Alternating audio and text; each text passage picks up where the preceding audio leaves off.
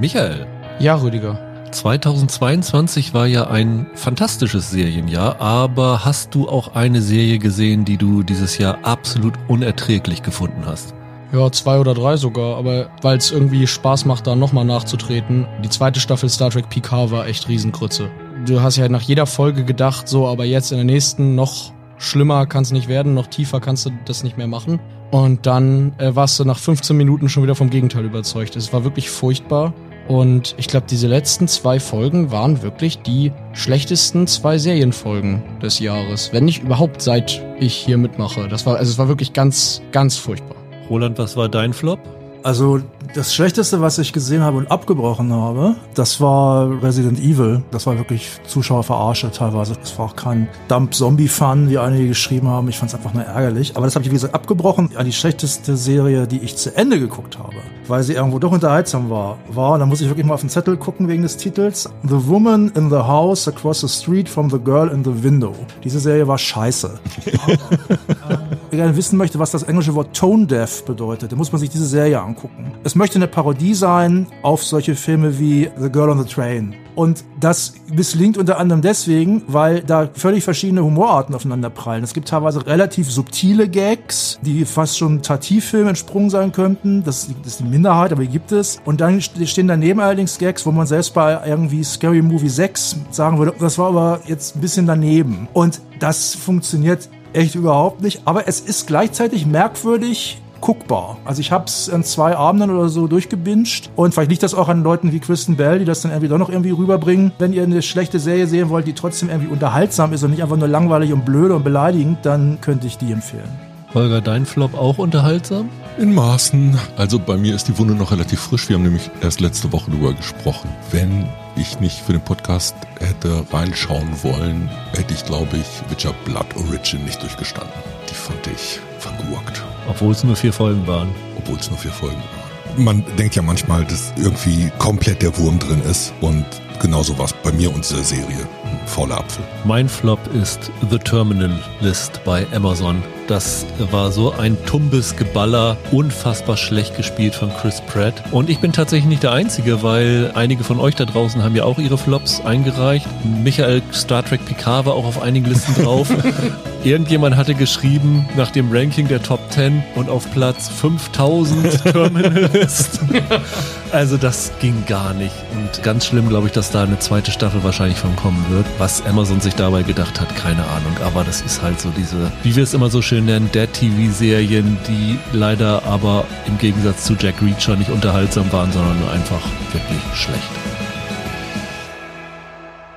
Hallo und herzlich willkommen zu einer neuen Ausgabe von Serienweise. Mein Name ist Rüdiger Meier und ich begrüße ganz herzlich Roland Kruse. Hallo. Holger Lübgemann. Einen wunderschönen guten Tag. Und Michael Hille. Hi. Ja, zum letzten Mal in diesem Jahr sind wir wieder für euch da. Wir sitzen zu vier zusammen, weil wir über unsere besten Serien des Jahres 2022 sprechen wollen, aber vor allen Dingen, weil wir über eure besten Serien des Jahres 2022 sprechen wollen, weil wir haben ja jetzt schon einen Monat lang aufgerufen, die Serien Top Tens einzuschicken und ihr seid wieder mit einer unfassbaren Leidenschaft dabei gewesen. Also gerade so in den letzten Tagen, was da alles so eingetrudelt ist, äh, war irre. Der letzte, der sich noch reingeschummelt hat, war unser ehemaliger Kollege Kai, der neun Minuten vor der Aufnahme die Liste reingeschickt hat. Rekord, würde ich sagen. So knapp war es noch nie. Insgesamt haben wir tatsächlich wieder eine Steigerung gehabt. Letztes Jahr hattet ihr 102 Listen eingeschickt. Dieses Jahr sind es 122 geworden. Also eine echt gute repräsentative Menge, würde ich mal behaupten. Was sich vor allen Dingen gegenüber dem letzten Jahr geändert hat, ihr habt richtig, richtig viele Kommentare eingeschickt. Also ich habe hier ein Word-Dokument in 12 Punkt Schriftgröße zusammengestellt, wo ich zu den Serien, über die wir heute sprechen werden, eure Kommentare reinkopiert habe und es sind 35 Seiten. Es ist unglaublich. Ich versuche, dass jeder von euch zumindest einmal erwähnt wird. Ich weiß nicht, ob ich es hinkriege. Komme ich nachher gleich nochmal zu, wann ich das gemacht habe, die Listen zusammenzustellen. Es war echt eine ziemliche Arbeit, aber war auch eine ziemliche Freude. Wir werden es wie immer so machen, dass wir reihum unsere Top 10 inklusive lobender Erwähnung vorstellen. Dass wir ans Ende sozusagen eure Liste hängen. Das heißt, die Reihenfolge, in der wir heute vorgehen, ist Michael ist der Erste, der seine vorträgt, Roland der Zweite, dann ich, dann Holger und dann kommt eure Liste. Und ich bin der Einzige, der bisher weiß, wie es bei euch auf den Platzierungen aussieht. Ich glaube, ich bin auch der Einzige, der weiß, wie es auf den Listen der anderen aussieht. Ich glaube, für alle anderen von uns ist das hier eine Überraschung, was kommen wird. Ich musste das wissen, weil ich so diese Moderationsfunktion habe, weil ich, wenn ich weiß, was jetzt kommen wird, dann kann ich gleich sagen, nee, nennen wir nicht, überspringen wir, kommt später noch, sodass so ein bisschen der Überraschungseffekt bleibt, was denn wo auf den Top-Plätzen ist. Bevor wir dazu kommen, eine kleine Ankündigung von Michael und mir, weil wir werden Anfang Januar einen neuen Podcast lancieren, der nicht wöchentlich kommt, sondern wahrscheinlich so 14-tägig und wahrscheinlich auch in Staffeln, weil es ziemlich viel Arbeit ist, den zusammenzustellen. Absolut. Da geht es auch nicht um Serien, sondern es geht um Filme. Der Podcast heißt Filmduelle und wenn alles gut läuft, könnt ihr den jetzt schon abonnieren bei Spotify, iTunes, wo immer ihr Podcasts abonniert. Er wird online sein. Es ist halt die Frage, Apple arbeitet zwischen den Feiertagen nicht ob es schon da ist. Es soll ein Teaser da sein, aber wir würden uns sehr freuen, wenn ihr da abonniert und mal reinhören würdet. Und natürlich auch, wenn ihr, falls ihr es noch nicht gemacht habt, serienweise abonniert, weil das ist immer eine große Freude. Und wir haben auch nächstes Jahr wieder viel, viel vor mit euch. Ich glaube, dieses Jahr haben wir es tatsächlich geschafft, jede Woche einen Podcast zu lancieren. Wir Ja. haben ein klein bisschen stolz drauf. Ich habe vorhin nachgeguckt, wir haben 125 neue Serienstaffeln vorgestellt im Laufe des Jahres. Und Holger und ich haben noch dazu drei Sonderpodcasts zu Herr der Ringe gemacht. Also war viel los. Ja, und ich freue mich tatsächlich immer, also ich habe so das Gefühl, dass das bei euch auch ganz gut ankommt, weil wir haben nicht nur eure Top Tens bekommen, sondern auch euer Feedback und wir kommen, glaube ich, später noch darauf, dass viele schreiben, dass sie auf gewisse Serien in den Top Ten gar nicht gekommen wären, wenn wir nicht drüber geredet hätten. Das ist immer eigentlich das, wofür wir da sind, weil wir wollen ja auch versuchen, nicht nur so die großen Sachen vorzustellen, sondern euch auch dazu bringen, Serien anzuschauen, die ihr vielleicht sonst nicht unbedingt angeschaut hättet. Genau. Und das ist ganz lustig. Ich weiß nicht mehr, wer es war, aber einer von euch hat eingeschickt, ob man nicht die kleineren Streaming-Dienste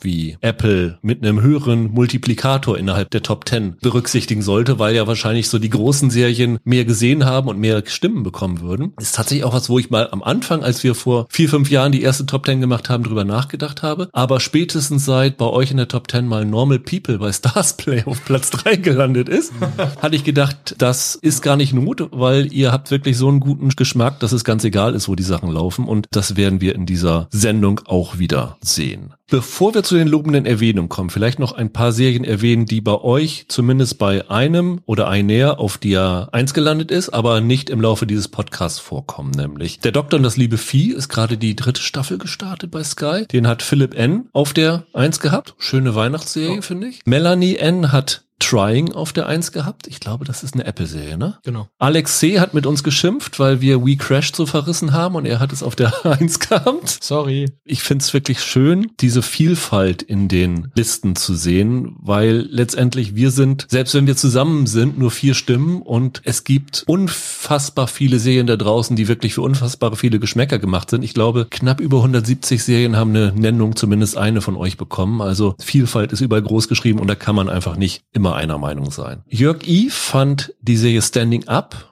im Original Droll ganz gut. Von der hatte ich noch nie was gehört. War eine Netflix-Serie, glaube ich, ne? Ist das nicht diese Doku über Stand-up-Komiker? Das kann sein, ja. Aus Frankreich, meine ich. Ich habe da nur von gehört. Geguckt habe ich es auch nicht. Martin H. hat The Devil's Hour auf eins gehabt. Das ist eine Serie, über die Holger und ich gesprochen haben, auf Prime Video. Gerald hat nicht The Witcher, sondern The Last Kingdom auf der Eins gehabt. Ah ja, schön. Raphael mussten wir leider disqualifizieren mit seiner Eins. Er hatte nämlich die Succession Staffel 3 drauf. Die war ja eigentlich letztes Jahr. Dafür haben wir seine Nummer 2 auf die Eins gezogen. Das ist The Boys gewesen. Oh ja. Die hat auch Marco noch dabei gehabt. Die hat es knapp verpasst, in die Top 10 zu kommen. War, glaube ich, so 15 rum. Ich lese nachher eure Top 20 auch vor. Dabo hatte The Staircase drauf, die wir schändlich vernachlässigt haben im Podcast. Mit Colin Firth, ne? Das ist Ja. eine True Crime Serie. Thomas H. und Mike hatten Peacemaker. Das hatte ja Michael gut vertreten hier bei uns im Podcast. John Cena. Genau. Thomas G. und Sven fanden das Finale von This Is Us fantastisch, fanden auch noch viel mehr von euch klasse, aber die beiden hatten es an der Eins. Auch da wurde kritisiert, dass wir da noch nie drüber gesprochen haben. Das ist einfach eine der Serien. Wobei es stimmt nicht, wir Nee, haben wir damals haben bei damals- Bingen-Weisheiten genau. über die erste Staffel Genau. gesprochen und die gelobt. Ich glaube, in der ersten Folge haben wir darüber Ja. gesprochen, allen Ernstes. Aber wir sind äh, dann nicht mehr da weitergekommen und wenn du irgendwann aus so einer Serie raus bist, die in der fünften Staffel ist, ist einfach zu viel, um das aufzuholen. Rob und Maximilian haben Minx auf die Eins gesetzt. Leider hat es HBO Max nicht gemacht und die Serie abgesetzt. Sie sucht jetzt für die zweite Staffel eine neue Heimat. Also wer vielleicht ein paar Euros übrig hat, kann da mal anfragen. Jörg M. und Sebastian haben Star Trek Strange New Worlds an der Eins gehabt. Eine Serie, die Holger jetzt gerade nochmal nachgeholt hat. Ja, also der Trekkie ist da, glaube ich, wirklich angetan. Die ist so sehr oldschool und bedient all die Reize, die wir als Star Trek-Fans bedient wissen wollen. Kann ich sehr gut verstehen. Ja, bei mir ist sie auch so in der, ich weiß gar nicht, ob es in der zweiten Top Ten oder der dritten Top Ten drin. Also hat mir auch sehr, sehr viel Spaß gemacht. Nikolai und Lukas haben Yellow Jackets drauf gehabt auf der Eins. Die hatte ich letztes Jahr als lobende Erwähnung. Das war einer dieser Die sind zwischen den Jahren Genau, so gestartet, im ne? Niemandsland gestartet ist, glaube 28. Dezember. Ähm, die hatte aber in diesem Jahr sehr, sehr viele Stimmen noch bekommen, also war auch irgendwie so Mitte der Zehner. Ken hatte Hex da drinne, die fand ich auch sehr schön. Florian hatte die deutsche Amazon-Serie Die Discounter auf der Eins, die ich leider nicht gesehen habe, kann ich nichts zu sagen. Der Trailer ist witzig. Also ich wollte das immer mal gucken, hab's aber noch nie geschafft. Stromberg im Supermarkt. Thomas S., The Rehearsal, da haben wir bei den Serieweise Awards schon mal kurz drüber gesprochen. Das ist dieser Mix aus Serie und Reality. Ja, so ein Experimentalding. Genau. Sarah hatte 1883 da drauf auf ihrer Eins. Sehr gut. Igor und Herbert Grönemeyer, nenne ich ihn mal, hat sich tief im Westen genannt, deswegen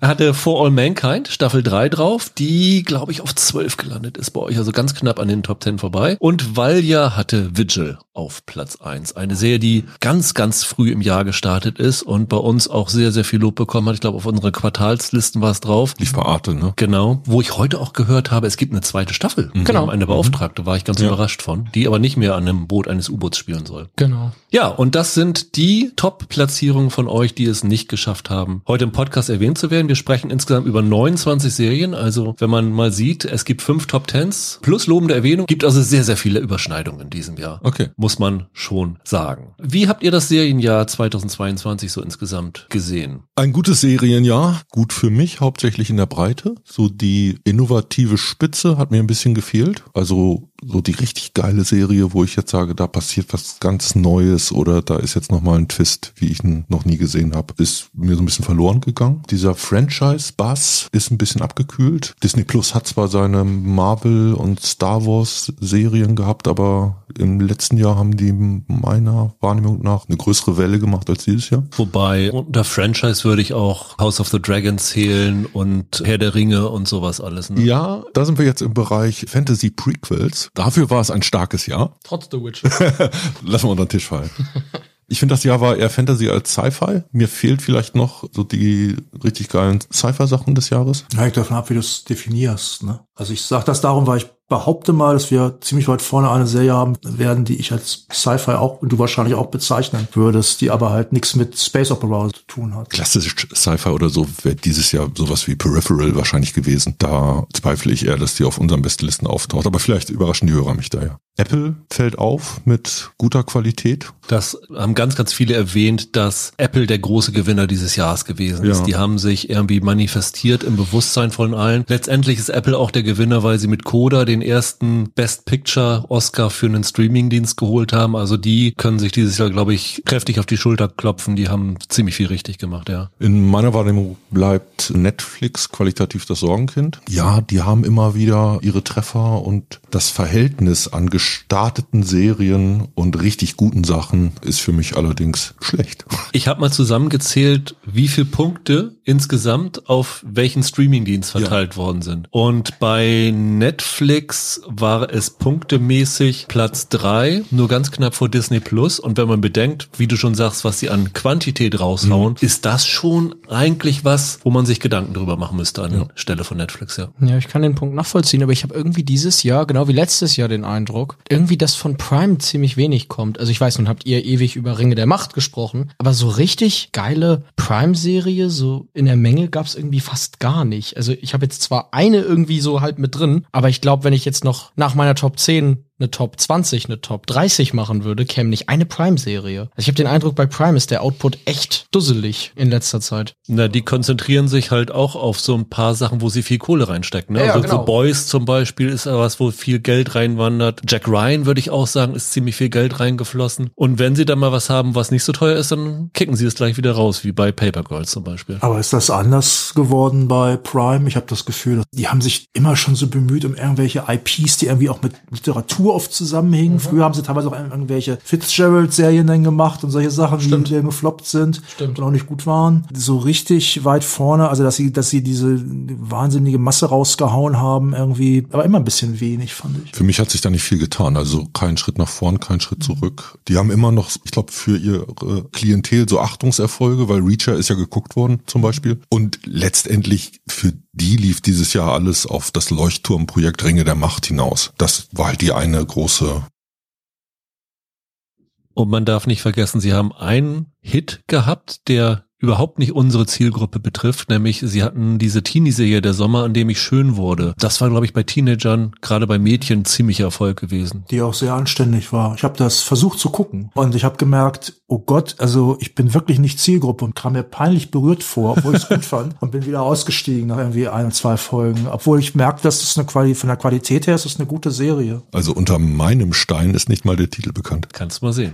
Was ich so ein bisschen als Fazit für dieses Serienjahr sehe, ich habe so ein bisschen die Befürchtung, dass wir das letzte große Serienjahr erlebt haben. Nein. Das glaube ich auch nicht. Warum so schwarz sehen? Ja, aber mit dem, was HBO Max in den USA gerade macht, ja. wo sie alles vom Service teilweise runternehmen und das jetzt auf diesen Fast, also Free Advertised Streaming Television, was mhm. wie Pluto TV und so in der Art draufhauen werden. Lionsgate Plus macht in Deutschland, ich glaube im ersten Quartal nächsten Jahres die Türen dicht. Ich glaube, wir werden in den nächsten Jahren auf dem Streaming-Markt eine sehr, sehr große Verdichtung erleben. Ich glaube, wir werden einige Übernahmen sehen. Es ist ein offenes Geheimnis, dass Sky Deutschland zum Verkauf steht. Da hat man überhaupt keine Ahnung, was da passiert, wenn da jetzt irgendwie ein neuer Player kommt oder ob das irgendwo aufgesplittet wird oder ganz aufgekauft wird von irgendjemandem, der neu auf den Markt stürmt. Wird interessant sein, aber das könnte den Markt nachhaltig verändern. Und ich glaube aber auch, indem es diese Verdichtung geben wird, weil die wird definitiv irgendwann kommen, auch in den USA. Und da sind angesichts angesichts des Budgets, dass so Player wie Amazon, Apple, teilweise auch Netflix vielleicht haben, da ist im Grunde jeder Übernahmekandidat. Also als jetzt die Netflix-Aktie dieses Jahr so abgeschmiert ist, da gab es schon die Gerüchte, will Apple Netflix übernehmen oder sowas, weil leisten könnten sie sich ganz locker. Und je weniger Player es gibt, desto weniger Output wird es geben. Ich glaube, sie werden sehr ihre Budgets zusammenstreichen. Und ich habe auch so ein bisschen das Gefühl, wenn du dir jetzt zum Beispiel anguckst, was bei HBO Max los ist, dass die mittlerweile noch mehr auf die Zahlen schauen. Und viele kleine Serien, die heute bei uns und bei euch auf den Top Tens auftauchen, sind vielleicht Sachen, wo sie in zwei, drei Jahren sagen, nee, das genehmigen wir nicht mehr, weil wir wollen nur noch für die Masse produzieren. Da macht's mir ein bisschen so Sorge. Also im Moment ist es vielleicht, weswegen wir auch Apple so lieben, die machen das noch. Apple ist im Moment auf der Position, wie Netflix es zu Beginn waren, als sie an den Start gegangen sind. Wir wollen qualitativ hochwertige Serien und Filme machen, wo die Leute darauf aufmerksam werden, dass die gut sind. Wenn du aber einen gewissen Level erreicht hast, wie zum Beispiel Netflix und der Wachstum nach oben, dem ist Grenzen gesetzt, dann gehst du auf einmal, ich muss in die Breite gehen und dann kommt halt Larifari-Kram bei raus. Ich habe ein bisschen Angst, dass es in den nächsten Jahren qualitativ bergab geben könnte. Also die Verdichtung wird kommen. Ich muss allerdings auch sagen, diese Verdichtung hat natürlich auch positive Aspekte teilweise. Ne? Also ich habe das ziemlich häufig, wenn ich sage, ich fand die und die Serie so super, die läuft übrigens auf Magenta, dann rollen die Leute mit den Augen und ich finde zu Recht, weil viele haben das halt nicht und die werden halt nicht extra ein Magenta-Abo abschließen. Und das ist schon noch ein, noch ein gro wirklich großer Player, wenn ich denn mal wieder Disney lobe das ist für viele Leute, die halt keine Kinder haben und keine Nerds sind. Und da wäre natürlich eine Verdichtung durchaus irgendwie wünschenswert. Und naja, ich sag mal, eine Nachfrage ist da nach qualitativ anspruchsvollen Serien. Ich muss ehrlich gesagt ganz ehrlich sagen, ich wundere mich eigentlich so ein bisschen bei Netflix und da würde ich mich auch Holgers Kritik anschließen. Also ich habe dieses Jahr teilweise überlegt, ob ich Netflix mal für ein paar Monate kündige und ein bisschen Geld spare. Habe ich dann nicht gemacht, aber weil ich das so mau fand. Und es waren noch gute Sachen da, zum Beispiel Better Call Saul bin ich immer noch erst bei Staffel 2. Das ist natürlich eine, eine super Serie, aber könnte ich jetzt mal fertig gucken. Habe ich aber gerade keinen Bock drauf, einfach so. Und andere Sachen, naja, ich würde mir bei Netflix wirklich wünschen, dass sie einerseits durchaus ihre eigenen, aber auch andere große IPs irgendwie bedienen und da wirklich große Prestigeprojekte fahren. Andererseits aber auch mal mehr Indie-Kram irgendwie ja. wagen. Und das, was Netflix aber sehr viel macht, ist irgendwo so dazwischen. Das, und das ist für mich so das gefährliche Larifari. Ich habe auch noch ein Argument. Also meine Gegenrede würde darauf abzielen, dass ein Großteil der Serien, die ich für qualitativ hochwertig halte, keine teuren Serien sind. Weil ich immer noch glaube, Serien werden gut oder schlecht geschrieben. Und man kann mit wenig Leuten mit relativ geringem Aufwand trotzdem sehr, sehr geile Serien machen und wenn sie auch nur am Herd spielen. Und die Möglichkeit werden alle Streaming-Dienste auch in Zukunft weiter haben. Das Geld wird, glaube ich, im System weiter da sein und der Konkurrenzdruck führt ja letztendlich auch dazu, dass sie immer noch Sachen brauchen, um sich zu unterscheiden von den anderen. Deshalb habe ich die Hoffnung, dass auch wenn sich am Markt was verändert wird in den nächsten Jahren, dieser qualitative Serienboom noch lange nicht vorbei ist. Ich mach mal ein kurzes Fazit zu diesem Jahr. Ich hatte dieses Jahr während der ganzen Podcast-Aufnahmen oft das Gefühl, dass ich ziemlich häufig eigentlich nur drei Serien in Folge irgendwie meckere. Ja, hatten wir auch.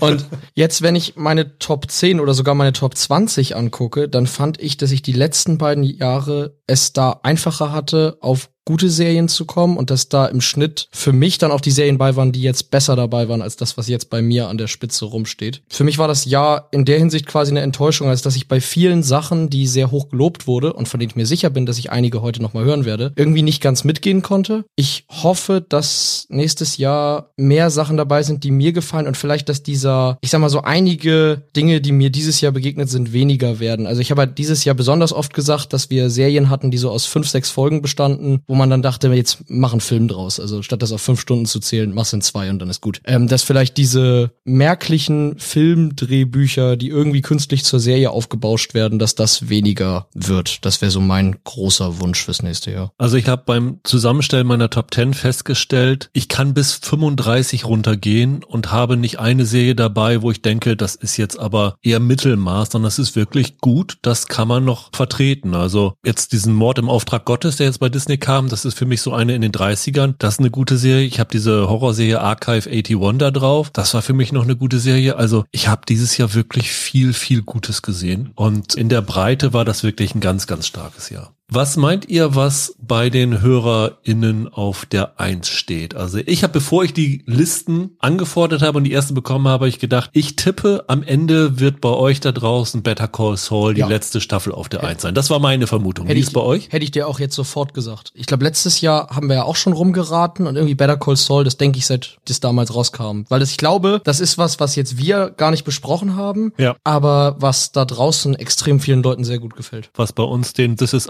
Us-Effekt hat. Ja, genau. Ich äh, hab's einfach zu große Fehlerquote und ich kann nicht einfach in der sechsten Staffel einfangen und damit loslegen. Holger, was denkst du? Ich glaube, dass es eine von den großen IPs macht. Und ich glaube, im Kern sind die Leute da draußen immer noch gerne in Westeros unterwegs, weshalb ich eigentlich auf House of Dragons setze. Finde ich eine vernünftige Wahl, muss ich sagen. Also der Herr der Ringe wird es ziemlich sicher nicht sein, glaube ich. Michael hat irgendwann gesagt, er glaubt, Herr der Ringe könnte es auch sein, weil wir mit dem Weil ihr vielleicht Recap-Podcast viele angelockt ja, habt genau. mit den Recap-Podcasts, die deswegen gekommen sind. Das Argument, okay, aber sonst glaube Ich ich glaube ehrlich gesagt nicht, dass es Better Call Saul ist. Ich würde staunen. Vielleicht schieße ich da nur von mir auf andere, aber mir geht's immer so, dass ich dann letztlich doch, wenn ich so eine Top 10 mache, dann gebe ich letztlich, habe ich festgestellt, doch dem Neuen den Vorzug. Und darum habe ich da dran Zweifel, dass es Better Call Saul ist, so genial die Serie auch sicher ist. Okay, also wir haben zweimal Better Call Saul und zweimal House of the Dragon. Am Ende des Podcasts werden wir sehen, ob wir recht haben oder nicht. Äh, lass uns loslegen mit den lobenden Erwähnungen. Und Michael, du machst den Anfang.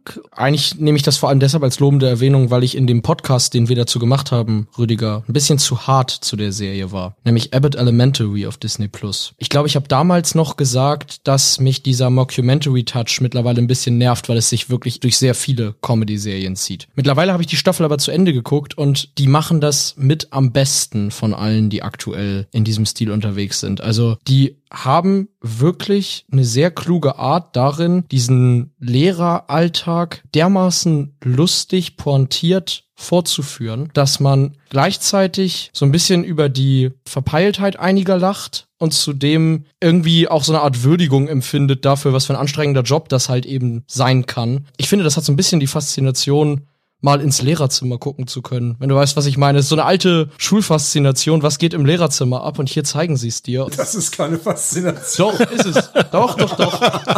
Doch, doch, als so mit, mit sechs oder sieben fragst du dich das. Was machen die da? Mit sechs oder sieben, ja. ja. So ein Kinderding ist das Als doch klar. gestern. Was auch immer die da machen. Ich finde das sehr amüsant und die wird nach hinten raus auch besser. Das bei Comedies gar nicht unbedingt selbstverständlich fand ich, aber die besten Gags kommen in den letzten Folgen. Ja gut, je länger eine Sitcom läuft, desto besser funktionieren die Charaktere ja untereinander und da hast du ja sozusagen aus dem Zusammenspiel ja auch noch was raus, ne? Das stimmt, aber ich habe oft das Gefühl bei Sitcoms, du hast halt so drei, vier Hammer-Gags, die sind dir am ersten Tag schon beim Pitch mit eingefallen und die werden gleich in die erste Folge geballert, damit der Pilot durchgewunken wird. Und hier werden die Wortwitze noch besser nach hinten raus, die Dialoge noch interessanter. Von daher hat mir die trotz meiner Mockumentary-Müdigkeit ganz gut gefallen. Ich fand die auch wunderbar. Ich war ja im Podcast schon ein bisschen positiver. Ja. Das war für mich eine, die bei mir so in den 20ern, glaube ich, war, wenn ich mal gucke. Ich habe sie auf 30 bei mir in meiner Jahresliste. Sie ist bei euch da draußen auf der 70 gewesen. Es gab drei Nennungen. Stefan W. und Jörg hatten sie auf ihrer persönlichen Vier drauf. Und Jörg schrieb dazu, durchweg unterhaltsame und lustige Folgen, sehr sympathischer Cast, guter Balance zwischen lustigen, witzigen Szenen und einigen nachdenklichen Elementen. Das, was so eine Sitcom machen sollte. Und Ken schrieb noch, ich vermisse in Comedy-Serien oft die Mischung aus gutem Witzen und Herz. Abbott kann beides und hat dazu eine tolle Besetzung und ein spannendes Setting. Also genau das Gleiche. Wer sich darauf einlässt, kann, glaube ich, ganz gut da an den Kommentaren von Ken und Jörg und von dir sehen, ob das was für einen ist oder Ja. nicht. Aber ist wirklich, ich glaube, von den Sitcoms in diesem Jahr mit Abstand die beste. Ja, auf jeden Fall. Roland, deine lobende Erwähnung. Ja, meine lobende Erwähnung ist Guillermo del Toros Cabinet of Curiosities. Sorry, dass ich das jetzt mit so einem fake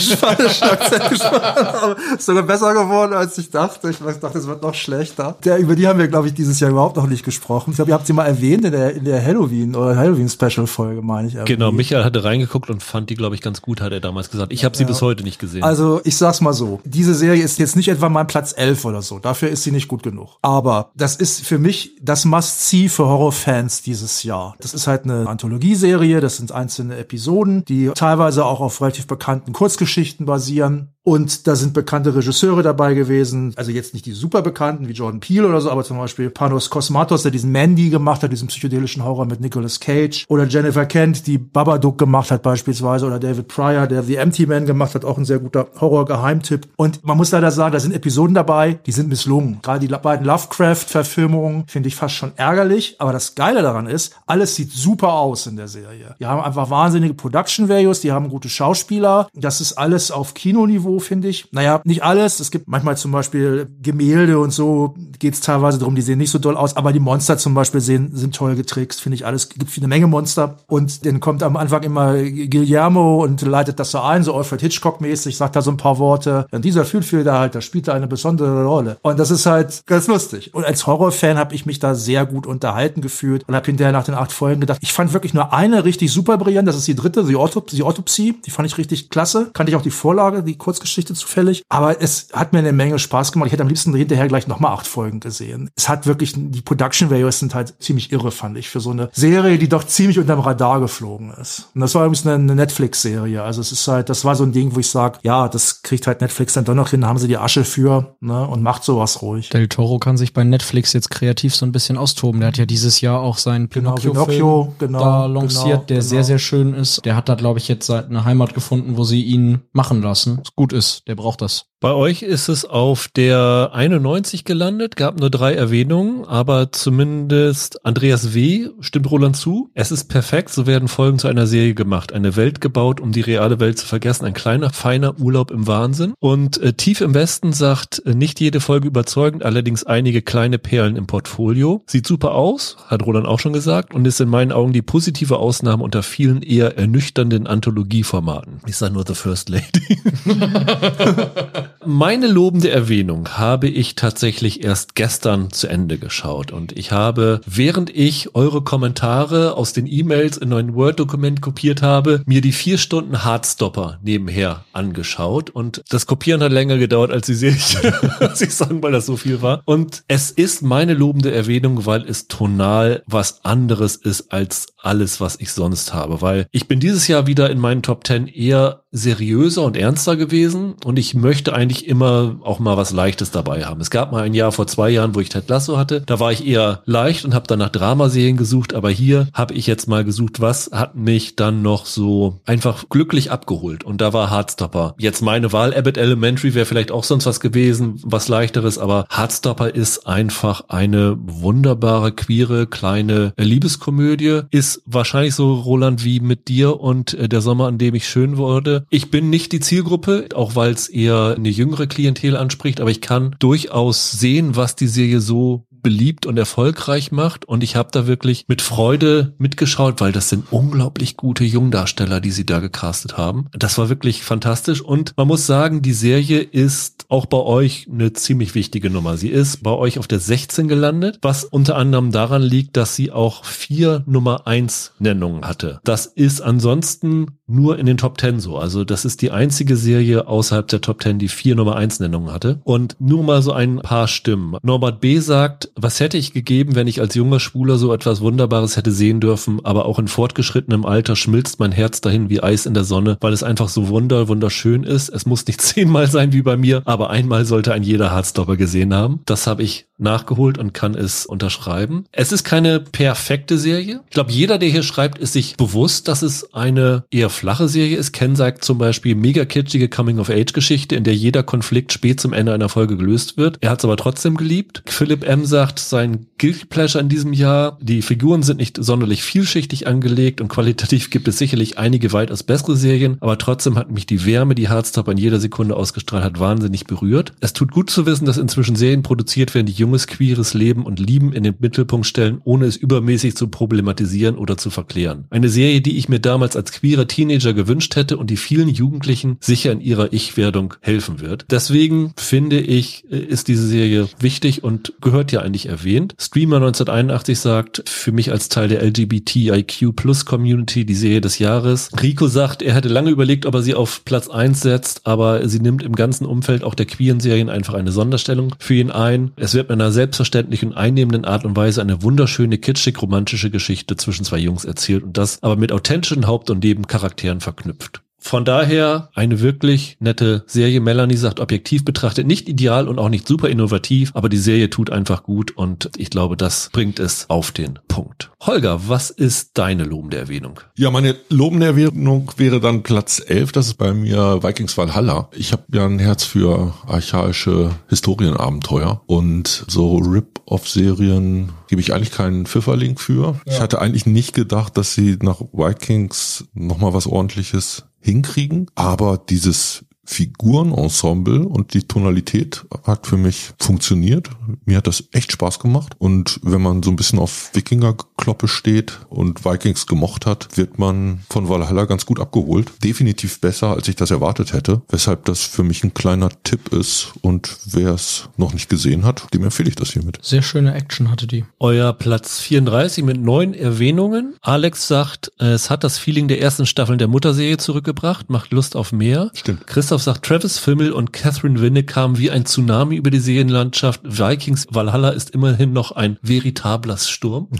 Sebastian meinte, er kannte mit Vikings wenig anfangen, aber Valhalla gibt ihm den Zugang in eine historische Zeit, die ihn grundsätzlich sehr interessiert. Gute Action, gutes Setting. Und Silvia meint, eine gelungene Fortsetzung hat mir super gefallen und macht Lust auf mehr. Genau das gleiche, was Alex sagte. Und Mario ergänzt, zum Glück gibt's bald mehr. Nämlich, ich ja. glaube, am 13. Januar kommt nämlich schon die zweite Staffel, Holger, da werden wir sicherlich wieder drüber ja. sprechen, ne? Sehr gerne. Dann kommt jetzt die lobende Erwähnung von euch, also euer Platz 11. Und das ist eine Serie, die Michael schon gesehen hat. Ich glaube, von euch beiden noch keiner. Ich habe nur die erste Staffel gesehen. Es ist die zweite Staffel von The White Lotus. Ach ja. Ist bei dreien von euch auf der Nummer 1 gelandet, nämlich Josef, Lars und Tim T. Es hat insgesamt 27 Erwähnungen gehabt. Also, was ich sehr beachtlich finde dafür, dass die Serie sehr spät im Jahr gestartet ist. Also, da sind vielleicht einige auch aus Zeitgründen noch nicht hergekommen und vielleicht, wenn wir das Ding im Februar, März gemacht hätten, wäre vielleicht das sogar noch höher gelandet. Die ist auf Sky, ne? Die ist auf Wow, genau. Es scheint sich ein bisschen die Geister, ob die zweite Staffel besser ist als die erste Staffel. Also Julian meint zum Beispiel, er fand die erste Staffel nur ganz gut, aber diese zweite Staffel hat ihn wirklich umgehauen, von A bis Z unterhaltsam, Spannung und aus seiner Sicht perfekt inszeniert. Alexandra sagt auch, dass sie die zweite Staffel irgendwie mehr mochte als die erste, was für sie vielleicht am Setting liegt, dass Sizilien ihr näher ist als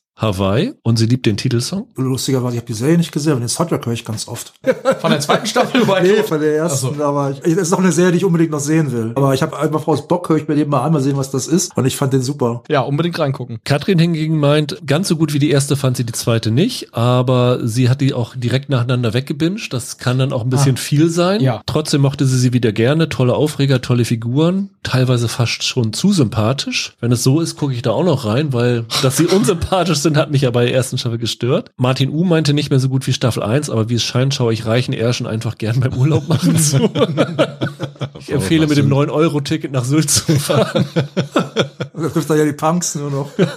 Melanie W. fand äh, die Geschichte auch in dieser Staffel wieder spannend und perfide. Jan meint, das wohl ausgetüftelste Skript dieses Jahres, das sich nach und nach erschließt und im mitunter besten Staffelfinale des Jahres mündet, wird auch die nächsten Emmys dominieren. Kai meint, ganz großartig, ganz einfach. Tando meint, starke Schauspieler, coole Musik, lustige Dialoge, wunderschöne Aufnahmen von Sizilien. War ich übrigens noch nie. Wart ihr schon auf Sizilien? Nee. Nee, könnte vielleicht ein gutes Urlaubsziel sein. Und Ken meinte, nachdem er den ersten Trailer gesehen hatte, war er nicht sehr interessiert, da es nach einem generischen Abklatsch der ersten Staffel aussah. Zum Teil ist das wahrscheinlich auch so, allein der Struktur willen. Allerdings haben mich die neuen Figuren wieder absolut fasziniert. Wir nehmen mit Sizilien als Urlaubsziel, wenn wir Hawaii abgearbeitet haben, ne? Genau, Tim T. sagt auch, dieses Mal steht das Hotel ja in Sizilien, würde sofort dahin in den Urlaub fahren.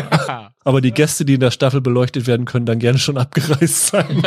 verstehe ich. Ja, von daher eine große Empfehlung von euch und wie gesagt, ich glaube, ich war ja in der ersten nicht so begeistert, aber ich bin da, gebe ich offen zu, absolut in der Minderheit und da wird man sicherlich in der zweiten Staffel auch wieder Spaß haben. Dann kommen wir jetzt zu den Top 10, Michael. Und deine 10 ist eine Serie, die auf keiner einzigen Liste von den HörerInnen gewesen ist. Da hast du dir wieder schön was Obskures ausgesucht. Ein finnisches Animationsdrama? Animation ist gut. Ist im Januar bei Amazon Prime gestartet und ich hab's erst im Oktober oder so gesehen. Die Serie heißt The Legend of Vox Machina. Und das ist jetzt ein bisschen schwierig zu erklären, aber die basiert auf einer Webserie, die bei Twitch gelaufen ist. Und zwar 2015 gab es ein Twitch-Projekt, bei dem verschiedene bekannte Synchronsprecher aus Videospielen, unter anderem so Leute wie Ashley Johnson oder Laura Bailey, die kennt man aus sowas wie Last of Us oder so, zusammen gestreamt haben und die haben dann Dungeons and Dragons gespielt, wo man sich dann selbst ja mit Figuren ausdenkt und selbst so Handlungsstränge ausdenkt und per Würfelei und so geht's, äh, wird dann eine Geschichte quasi entwickelt. Und das haben die gestreamt. Und seit einigen Jahren gab es diese Idee von dem Kanal, der hieß Critical Role, das als Animationsserie zu verfilmen. Und durch eine Kickstarter-Kampagne ist das am Ende dann finanziert worden. Und das bedeutet, du kriegst jetzt diese Fantasy-Geschichte, die die damals gespielt haben, die größtenteils eben auf Zufällen basiert, also darauf, was du würfelst oder wie auch was, wie auch immer du Karten ziehst bei Dungeons and Dragons, jetzt visualisiert wird als Animationsgeschichte. Da geht es um eine Gruppe von sieben magisch begabten Kriegern, die ganz banal gesagt gegen einen bösen König ran müssen, weil der ihre Liebsten umgebracht hat und die wollen Rache. Und was an der faszinierend ist, ist einerseits, die sieht optisch total klasse aus. Du siehst schon, dass das per Kickstarter finanziert ist, dass da kein Millionenbudget hintersteckte, aber die hat so einen ganz eigenwilligen Look. Sieht so ein bisschen aus wie äh, Masters of the Universe trifft Arcane oder so. Es ist so ein ganz schräger Look, den die hat. Und inhaltlich fand ich das total interessant. Also quasi eine Serie zu bauen, basierend auf einer Geschichte, die nie als solche geplant war, die sich aus Zufällen, aus spontanen Improvisationen ergeben hat. Zum Beispiel, es gab dann eine Spielerin, die ist mehrere Folgen ausgefallen, weil sie, glaube ich, schwanger war und dann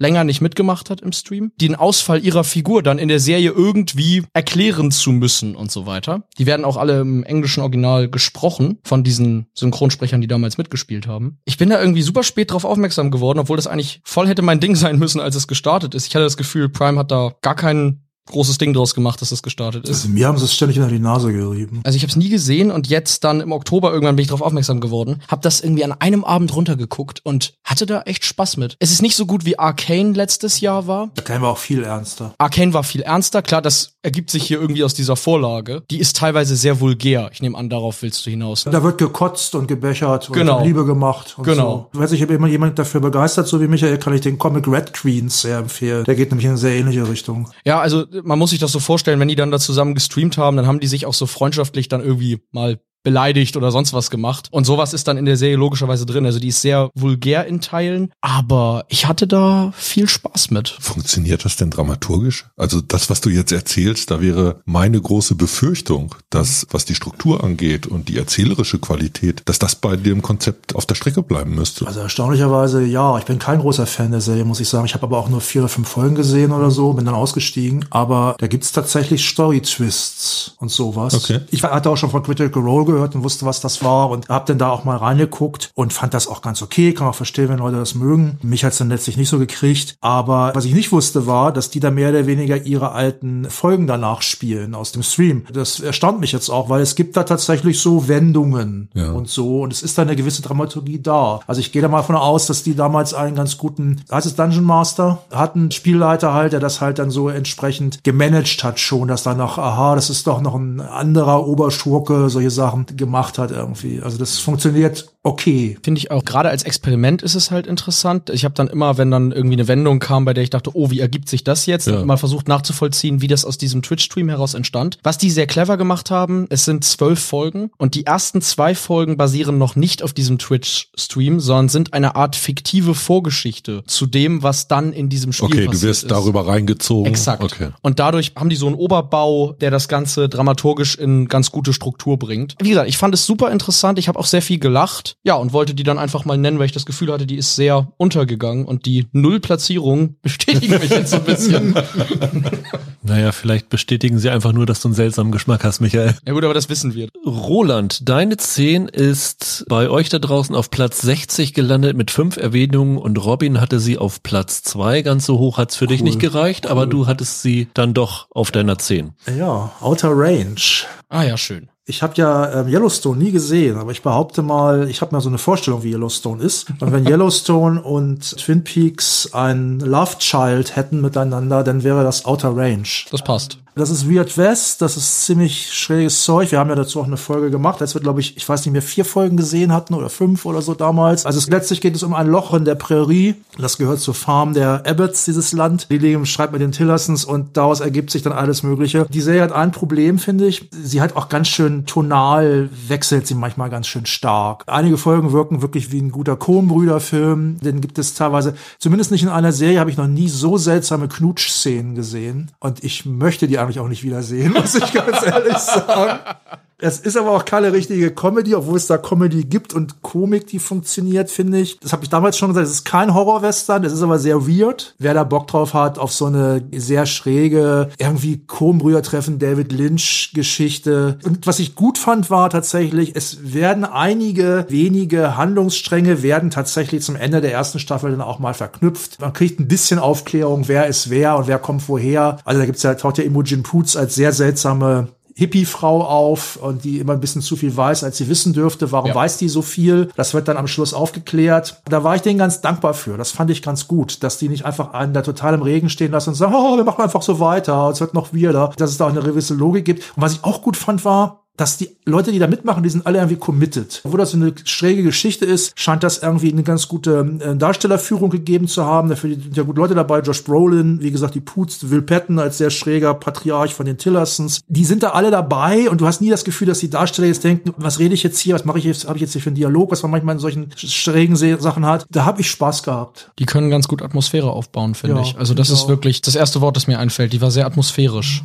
Ich habe das Gefühl von den Kommentaren, die von zwei Hörern zu der Serie gemacht worden sind, dass das so ein bisschen auch so Hoffnung auf mehr in der Zukunft ist. Weil eine zweite Staffel ist ja schon genehmigt worden. Florian T. sagte zum Beispiel, eigentlich irgendwie enttäuschend, dennoch allein aufgrund der coolen Prämisse und der interessanten Aussicht auf weitere Staffeln kriegt die Serie bei ihm einen Platz. Und René sagt, das, was du vorhin gesagt hast, trotz Längen in der Mitte, der Anfang und das Ende rechtfertigen eine Platzierung in den Top Ten. Also ich habe es nicht zu Ende geguckt, aber sie scheinen ja dann doch einen so guten Cliffhanger gebaut zu haben, dass man weiter gucken möchte, ne? Also ich freue mich auf eine zweite Staffel. Ja, ich mich auch. Meine 10 bekommt keine zweite Staffel, denn es ist eine abgeschlossene Serie, die bei euch da draußen auf der 21 gelandet ist, mit 18 Erwähnungen, von denen Igor sie auf Platz 2 hatte. Meine 10 ist eine Apple-Serie und sie heißt Blackbird. Im Original hieß sie, glaube ich, In With the Devil oder war es andersrum? Auf jeden Fall haben sie im Deutschen einen anderen Titel als im Original Im gehabt. Original ist es, glaube ich, Blackbird, im Deutschen ist es dieses In With the Devil. Genau, das kann sein. Weil, glaube ich, der Roman, auf dem das basiert, synchronisiert. Auch übersetzt, also Genau. einen anderen Titel bekommen hat, als er hier gelandet ist. Und das ist das, was Niklas sagt, die beste Serienkiller-Serie des Jahres. Nicht zu vergleichen mit Dama zum Beispiel. Ein tolles Drehbuch mit fantastischen DarstellerInnen umgesetzt, unglaublich dicht und beklemmend erzählt. Und ja, was da erzählt wird, das ist ja die Geschichte von einem Drogendealer, der verhaftet wird, wird gespielt von Taron Egerton, der die Chance bekommt, dass seine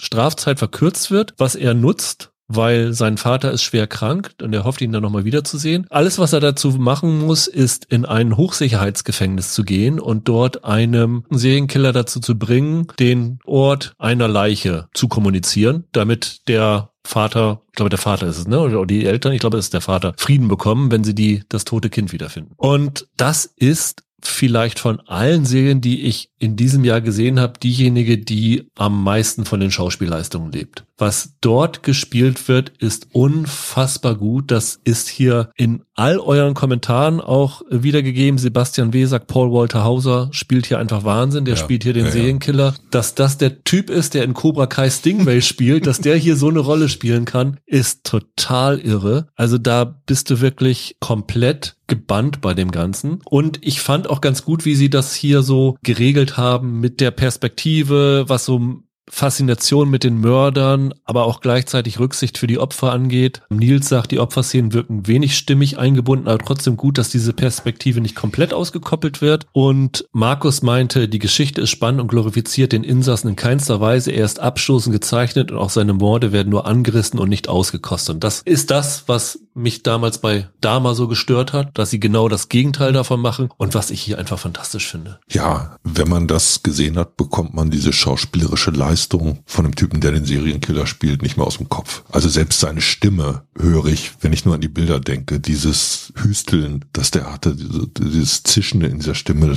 total irre. Das ist schon ein ziemlich gutes Psychopathenporträt und gleichzeitig funktioniert die filmisch auch sehr schön, was diese ganze Detective Story angeht. Also diese Fahrten, die Maisfelder entlang durch das ländliche Amerika. Immer auf der Suche nach diesem, nach diesem Fundort. Das ist schon toll inszeniert und die bleibt einem im Kopf. Das stimmt. Katharina und Rainer meinten zum Nägelkauen. Als alte Mindhunter-Fans sind wir wohl genau die richtige Zielgruppe. Das ist, glaube ich, sehr treffend. Also wer Mindhunter mochte, wird wahrscheinlich Blackbird auch mögen. Der beste Serienkiller seit Mindhunter hatten wir, glaube ich, auch gesagt im, im Podcast. Und Jens D. meinte, dass es sehr verstörend war und er musste danach immer noch mal was Leichtes gucken. Und das zeigt ja auch so den Einschlag, den diese Serie hinterlassen hat. Also ganz, ganz große Klasse. Und was Benne schreibt, Paul Walter Hauser hat alle Preise dieser Welt verdient, möchte ich unterschreiben. Und ich hoffe, dass er irgendwo zumindest mal mit einer Nominierung beehrt wird. Die 10 von Holger müssen wir leider auslassen. Die kommt später nochmal. Und die 10 von euch ebenso. Aber Verlass ist natürlich immer auf Michael mit seinem sonderbaren Geschmack. Dessen 9 können wir hier drüber reden. Auf keiner anderen Liste? Nein, tatsächlich Platz nicht. 241 bei den Hörern. Nee, die ist auf Platz 22 mit 16 Erwähnungen und Philipp F. hatte sie sogar auf Platz 2. Na super. Ja, 1899, die neue Serie der Darkmacher. In dem Podcast habe ich ja leider gefehlt, was echt schade war, weil ich die richtig super fand. Womit ich nicht gerechnet habe, da mir Dark ja immer nicht so richtig gut gefallen hat. Ich habe die zwar durchgeguckt, aber so richtig abgeholt hat mich die nie. Und 1899 hatte mich, glaube ich, beim Intro. Also spätestens da, als dieses wirklich coole, mit so einem White Rabbit Jefferson Plane Cover unterlegte Intro kam, dachte ich geil, das ist genau atmosphärisch irgendwie mein Ding. Und die hat auch gehalten, was sie versprochen hat. Ich finde, als so eine konstruierte Mystery Box Serie war das mit die beste dieses Jahr. Die löst sich sehr schön auf und war durchweg sehr gut gespielt,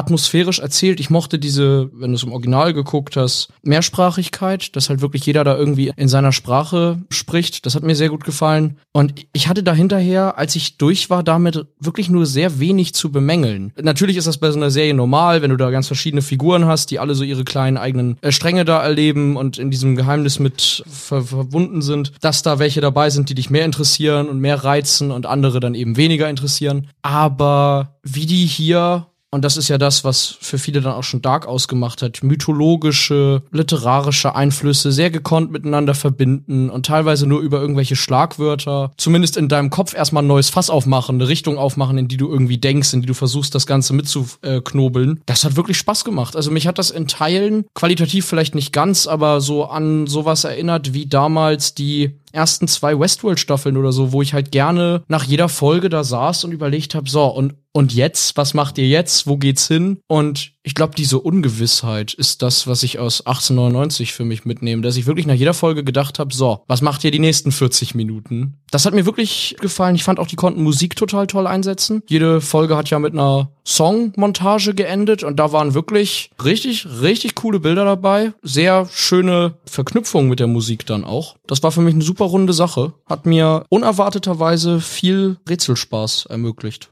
Was ich an der Serie geil fand, war, wir haben damals ja sechs Folgen gesehen gehabt und dann habe ich gesagt, ich weiß, wie das ausgeht. Aha. Und dann hat der Kollege Steven sich auch noch eingeschaltet per Mail und dann habe ich mal so eine das aufgeschrieben, so acht Punkte oder so und von denen sind fünf eingetroffen. Da konnte ich mich ausnahmsweise mal echt richtig schlau fühlen. Nicht schlecht. Und ich muss leider sagen, obwohl ich die handwerklichen Qualitäten da sehe, obwohl auch, auch die Musik zum Beispiel gut eingesetzt fand, für mich war das eine riesen Enttäuschung. Es ist wirklich persönlich, ne? Also ich kann verstehen, wenn Leute das mehr mögen und es ist auch wirklich, es ist keine schlecht gemachte Serie, um Gottes Willen. Das eigentliche Ende, das stellt ja alles nochmal auf eine ganz andere Stufe. Genau. Es fand ich einerseits gut, habe ich mich drüber gefreut. Andererseits habe ich gedacht, ja, jetzt hättet ihr mir den ganzen anderen Quatsch aber eigentlich gar nicht erzählen brauchen, weil das hat ja jetzt möglicherweise gar nichts mehr damit zu tun. Warum geht's denn jetzt? Also meine Erwartungen sind da nicht erfüllt worden und ich habe erst gedacht, ja, dann hatte ich halt die falschen Erwartungen. Ich muss aber sagen, ich hätte mir da mehr eine Auswanderergeschichte gewünscht. Ich hätte mir da mehr eine Hochseehorrorgeschichte gewünscht. Und das, was ich nachher bekommen habe, war nicht nur nicht das, sondern es war auch nichts anderes richtig Geiles für mich. Und das war mein Problem damit. Ich habe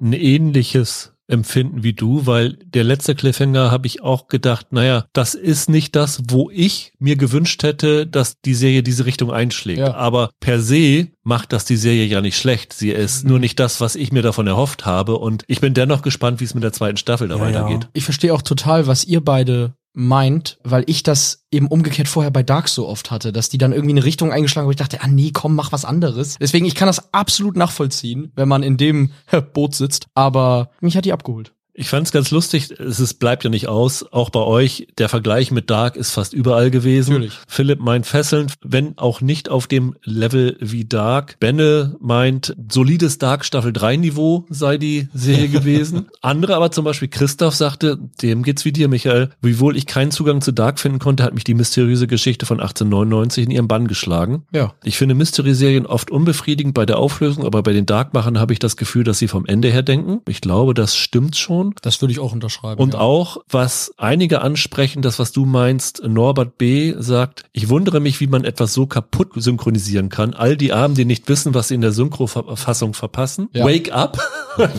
ja, stimmt, die deutsche Synchrofassung ist ganz großer Blödsinn. Und auch Markus hat gesagt, die Sprachbarriere-Dramatik kam auf Originalsprache mit englischen Untertiteln top rüber. Also man sollte das auf jeden Fall, wenn es geht, im Original mit Untertiteln schauen. Auch wenn es viel zu lesen gibt, aber ich glaube, selten ist eine Serie durch eine Synchro atmosphärisch und auch von der Konstruktion her mehr zerstört worden als mit einer Synchrofassung. Selbst teils inhaltlich. Da gibt's ganze Dialoge, die überhaupt keinen Sinn mehr ergeben, wenn du die auf Deutsch guckst. Also, wie ist das früher auf DVD-Werbung hier? Nur Original ist legal. Dann halten wir es wie Tim T. Spannend und mysteriös. Hoffe auf Staffel 2. Yes. Und die ist ja immer noch nicht bestellt worden offiziell, mhm. was so langsam ein bisschen Sorgen machen muss, aber schauen wir mal. Roland, dein Platz 9 ist nur einmal erwähnt worden, nämlich von Nikolai G. Und er sagt über die Serie allein die Art und Weise, wie Samuel L. Jackson hier schauspielert, finde ich auszeichnungswürdig. Eine dieser kleinen tollen Serienperlen, die ich ohne euren Podcast eher nicht bei Apple TV Plus entdeckt hatte. Ja, das sind die letzten Tage des Ptolemy Gray. So eine genre-sprengende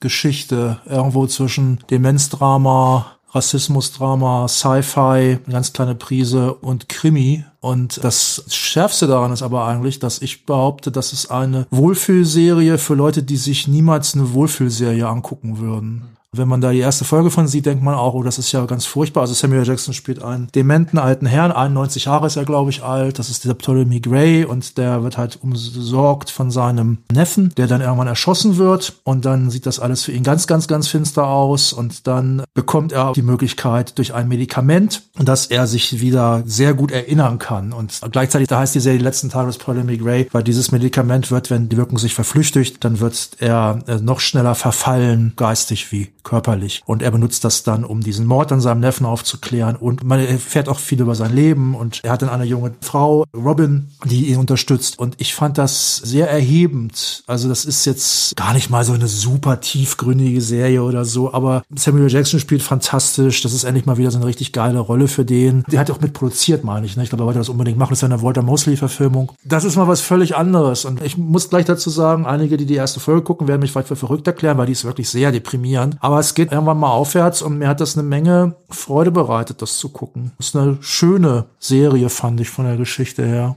wie gesagt, man kann das gar nicht so richtig einordnen. Ich habe die auch damals gerne geguckt. Wir waren auch recht positiv, Michael. Wir haben den Podcast damals gemacht, ne? Das stimmt. Ich habe sie allerdings immer noch nicht zu Ende gesehen. Ach echt nicht? Ja, mir fehlen glaube ich immer noch zwei Folgen. Ich hatte sie damals zu Ende gesehen und fand, das war auch ein stimmiges Ende. Es war eine tolle Miniserie. Die hatte sechs Folgen? Ich glaube, ja. Ja, ne? Konnte man recht schnell durchgucken und wie gesagt, Jackson ist echt klasse, weil der spielt ja, ja auch ja. eine ziemliche Bandbreite an Jahren, ne? Drei, drei Jahrzehnte oder so. Ja, ja, stimmt. Also es ist schon, schon irre und hat ein tolles Ende gehabt. Also auch ein Ende, wo ich sagen würde, das ist eines der Enden, das mich mit am meisten überrascht hat in diesem Jahr. Große Empfehlung auch von mir.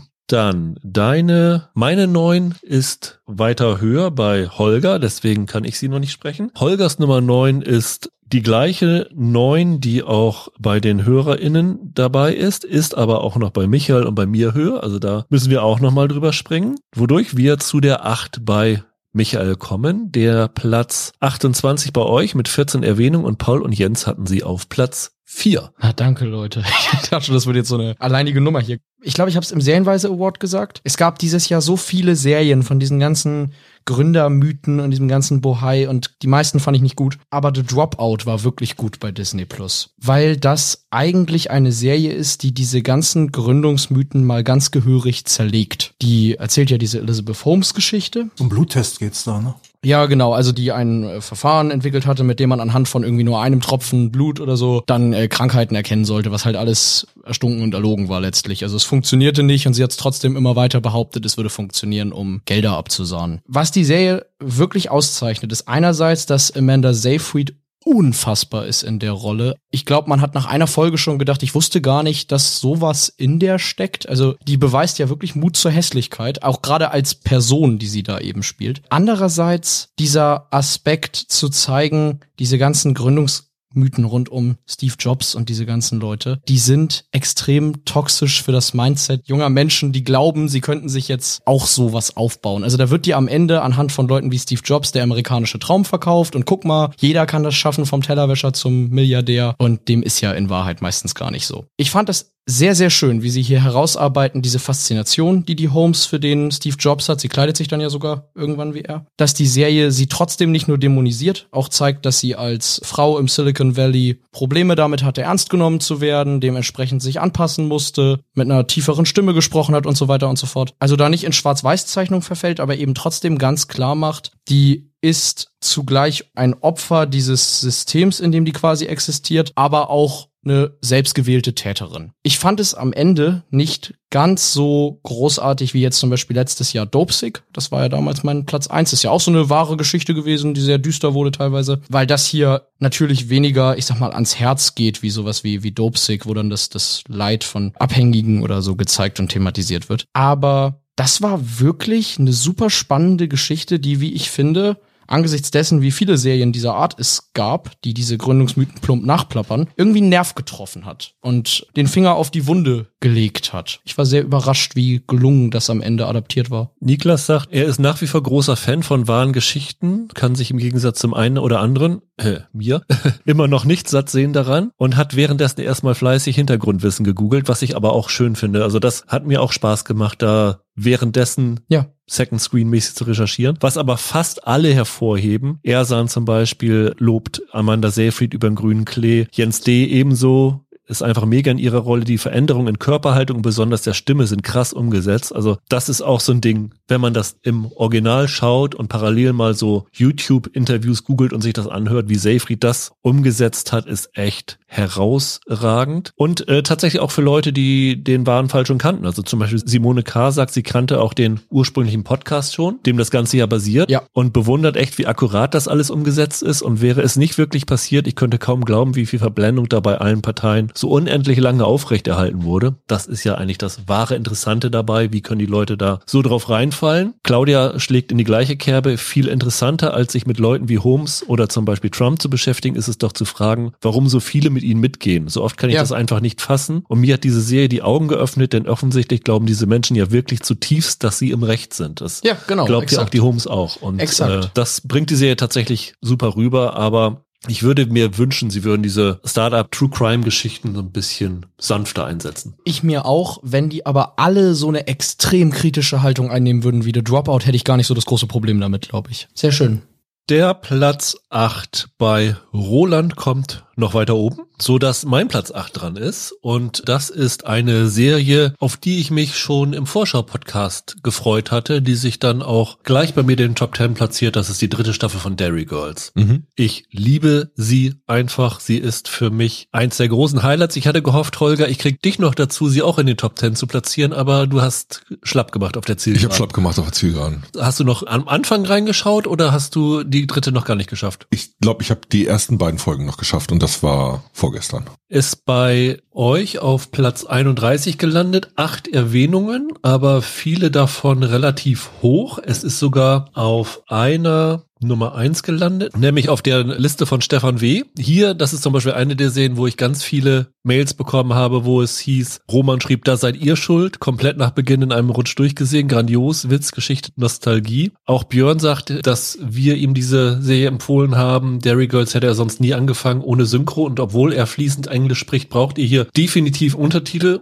also ohne unverständlich hoch 10, Ja, ja. was aber nicht schlimm ist, finde ich. Er hat dann auch alle drei Staffeln mit großer Begeisterung geguckt. Der Humor ist großartig, man hört nicht auf zu grinsen und der Gastauftritt von ist auch so ein Moment, den man nicht vergisst. Und mit das Schönste fand ich von äh, The Doctor, wieso mag ich als mittelalter Mann eine Serie über vorwiegend weibliche Teenies in den 90ern in Nordirland? Ich weiß es nicht, aber ich werde sie alle vermissen. Und das ist auch mein Fazit. Also als ich das damals gesehen habe, ich weiß gar nicht, warum ich in die erste Staffel reingeschaut. Ich glaube, weil das in Großbritannien so abgefeiert Ja. worden ist von der Kritik. Und ich fand das so originell, eine Comedy mit diesem ernsten Hintergrund zu erzählen und dann aus dieser ernsten Prämisse Humor zu generieren. Das ist eine Serie, auf die wäre Taika Waititi stolz, muss man sagen. Ja. Das ist einfach brillant und dann haben sie ein wirklich riesig, riesig gutes Ensemble zusammengekriegt. Das ist nicht ohne Grund, dass Nicola Coughlin mittlerweile als Bridgerton-Star Karriere macht. Die ist famos, aber ich würde fast sogar sagen, die ist noch nicht mal das größte Highlight bei Dairy Girls. Da hoffe ich, dass man die anderen auch nochmal alle wieder sieht und vielleicht, dass man in zehn Jahren nochmal so eine zehn Jahre später Reunion-Serie machen würde. Ich glaube, das hat die Showrunnerin schon gesagt. Da nicht Housewives? Gen genau.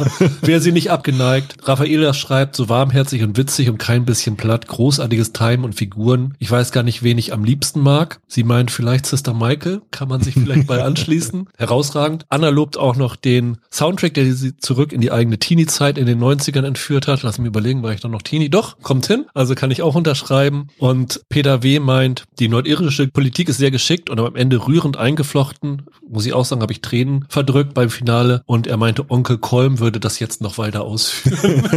Könnte ich jetzt auch noch weit drüber reden, aber es ist einfach ein absolutes Highlight. Und ich bin schon ein bisschen traurig, dass es zu Ende ist. Rüdiger, ich, sonst darf ich nämlich nie nach Hause kommen. Ich soll dir von meiner Freundin auch noch sagen, äh, vielen Dank für die Empfehlung sozusagen. Die hat deinetwegen dann auch mal reingeguckt. Sehr gut. Fand es super. Sehr, sehr schön. Das zeigt wieder Comedy und Sitcoms, die leben so sehr davon, wenn mal jemand die Tonalität trifft. Ja. Und in dem Fall ist es jetzt noch gepaart damit, dass die so ein Ensemble haben, wo du so keinen Ausreißer hast. Also dieses Figurenkarussell und deren Funktion, da ist alles dabei, was man gerne hat an so einer kleinen, schnellen Serie. Und das Ergebnis ist, ich finde, die wirkt unglaublich frisch in jeder Minute, die man die sieht. Und das macht einfach irre Spaß. Roland, du hast sie noch gar nicht gesehen, ne? Nee, leider nicht. Müsstest dir mal gönnen. Also äh, da wirst du, glaube ich, auch deinen Spaß dran haben. Holgers äh, Nummer 8 kommt noch auf eins, zwei, drei Listen weiter oben. Deswegen müssen wir da wieder nochmal rüberspringen. Aber Holger, du darfst jetzt dafür stellvertretend über die acht bei den HörerInnen reden, denn das war deine Nummer 10. Die hat 41 Erwähnungen bekommen, zweimal die Nummer 1 von Björn und Philipp F. Und es ist die vierte Staffel von Stranger Things. Alle paar Jahre haben wir Serien, die Popphänomene werden.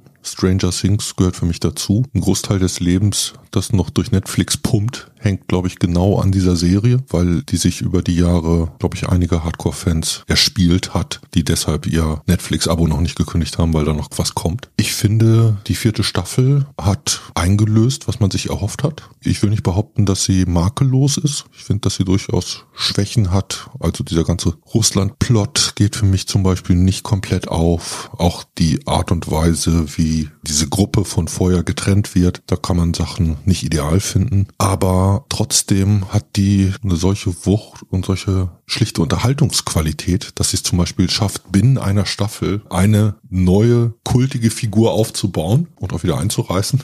ich spreche jetzt von Eddie. Und dass die immer noch dafür taugt, in dem Fall musikalisch Popphänomene anzuschieben, von Kate Bush bis Metallica. Das kommt nicht von ungefähr, sondern ich finde immer noch mit dieser Serie ist den Duffer-Brüdern etwas gelungen und ich bin sehr froh, dass es die gibt, weil ich fühle mich immer noch sehr gut davon unterhalten. Und nach der Anzahl von Listen, auf der äh, die Serie drauf ist, scheint es ja vielen da draußen so zu gehen. Wird vieles davon geteilt? Also wenn kritische Worte geäußert werden über die Staffeln, dann wird immer die Hopper-Story hervorgehoben. Also Nils sagt zum Beispiel, die Hopper-Story ist misslungen und wirkt unnötig, aber findet es trotzdem deutlich gelungener als die Staffel vorher. Und wenn man das hier so sich so durchguckt, also zum Beispiel The Doctor sagt, zweitbeste Staffel nach der ersten. Niklas genauso, seit Staffel 1 mit Abstand die beste Staffel Stranger Things. Peter K. meint, wenn ihr mir letztes Jahr noch gesagt hättet, dass Stranger Things in meinen Top 10 landet, ich hätte euch für total verrückt erklärt, mhm. weil es war wirklich so, dass, glaube ich, nach der dritten Staffel einige schon so ein bisschen verzagt haben. Sebastian W. meint, die vierte Staffel kehrt zurück zu den Wurzeln, eine Staffel, die wieder Hoffnung macht, dass diese Serie hoffentlich toll zu Ende erzählt wird. Tim R. genauso nach zwei etwas durchwachseneren Staffeln wieder voll drin in Hawkins und seinen Charakteren. Er meinte aber auch, so die letzten beiden Folgen sind zwar auch, was ihre Länge angeht, ein ziemlicher Overkill. Das stimmt was. Also da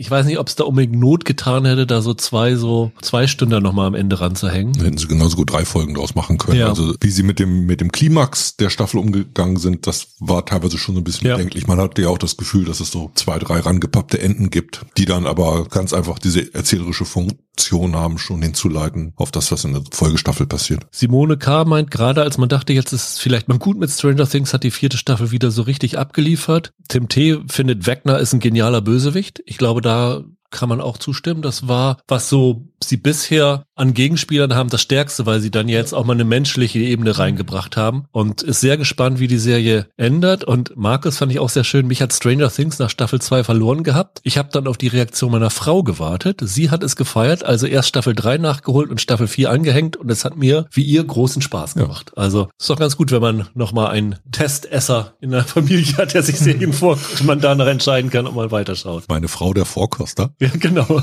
fantastisch und äh, Nico feiert das Duo Dustin und Steve ab, die wirklich toll waren. Also mhm. Dustin ist auch mit mein Held. Ich fand, sie haben dieses Mal ein bisschen zu wenig Robin drinne gehabt. Das können sie gerne in der fünften Staffel nochmal weitermachen. Aber ich bin sehr gespannt, wie es weitergeht. Anders als Well. Well meinte, hätte für mich auch guter Abschluss sein können. Ich brauche keine fünfte Staffel. Kann man auch so sehen. Also da können sie natürlich ganz leicht mal wieder was mit kaputt machen, wenn es nicht gut läuft. Michael, dein Platz sieben ist auf der Hörerinnenliste auf auf Platz 119 gelandet mit einer Erwähnung, nämlich Dabo auf Platz 5. Ja, ich glaube, bei Wow ist sie gelaufen in Deutschland. Es geht um The Baby. Das ist so ein bisschen ein Genre, in das ich mich immer gerne reinwage, nämlich Horrorkomödien. Weil ich finde, es gelingt selten, aber wenn es gelingt, dann ist es besonders schön irgendwie. Ich finde, das sind eigentlich so die zwei gegensätzlichsten Genres. Und in The Baby geht es ganz simpel um eine Frau, Natascha heißt sie, die kein Kind haben möchte und sich immer so ein bisschen wie eine Außenseiterin fühlt, wenn ihre ganzen Freundinnen alle erzählen, dass sie jetzt mittlerweile schwanger sind oder dass sogar schon das zweite Kind kommt. Und ja, sie hat Pech, weil eines Tages äh, fällt ihr buchstäblich ein Baby in die Arme, um das sie sich jetzt kümmern muss. Sie zieht in so eine Hütte am Wald, da bringt sich eine Frau um und lässt ihr Baby zurück. Und ja, jetzt hat sie das Baby an der Backe. Sie will es eigentlich nicht so wirklich haben. Sie versucht es loszuwerden. Aber irgendwie, egal an wen sie versucht, dieses vermaledeite Baby abzugeben, diese Person kommt kurz darauf unter besonders grausamen Umständen zu Tode und das Baby sitzt wieder vor der Tür. Und irgendwann ist sie davon überzeugt, dass in diesem Baby ein äh, Teufel wohnt. Und ja, die ganze Idee der Serie ist dann, dass du diese Frau hast, die ganz verzweifelt versucht, das Baby erst loszuwerden, später versucht sich sogar umzubringen. Aber dieses Baby hat übernatürliche Kräfte und sie kommt einfach nicht dagegen an. Und das ist teilweise extrem schwarzhumorig. Also wirklich, wenn sie dann da bewaffnet auf die Jagd geht und versucht, dieses Baby zu erlegen, das hat schon was extrem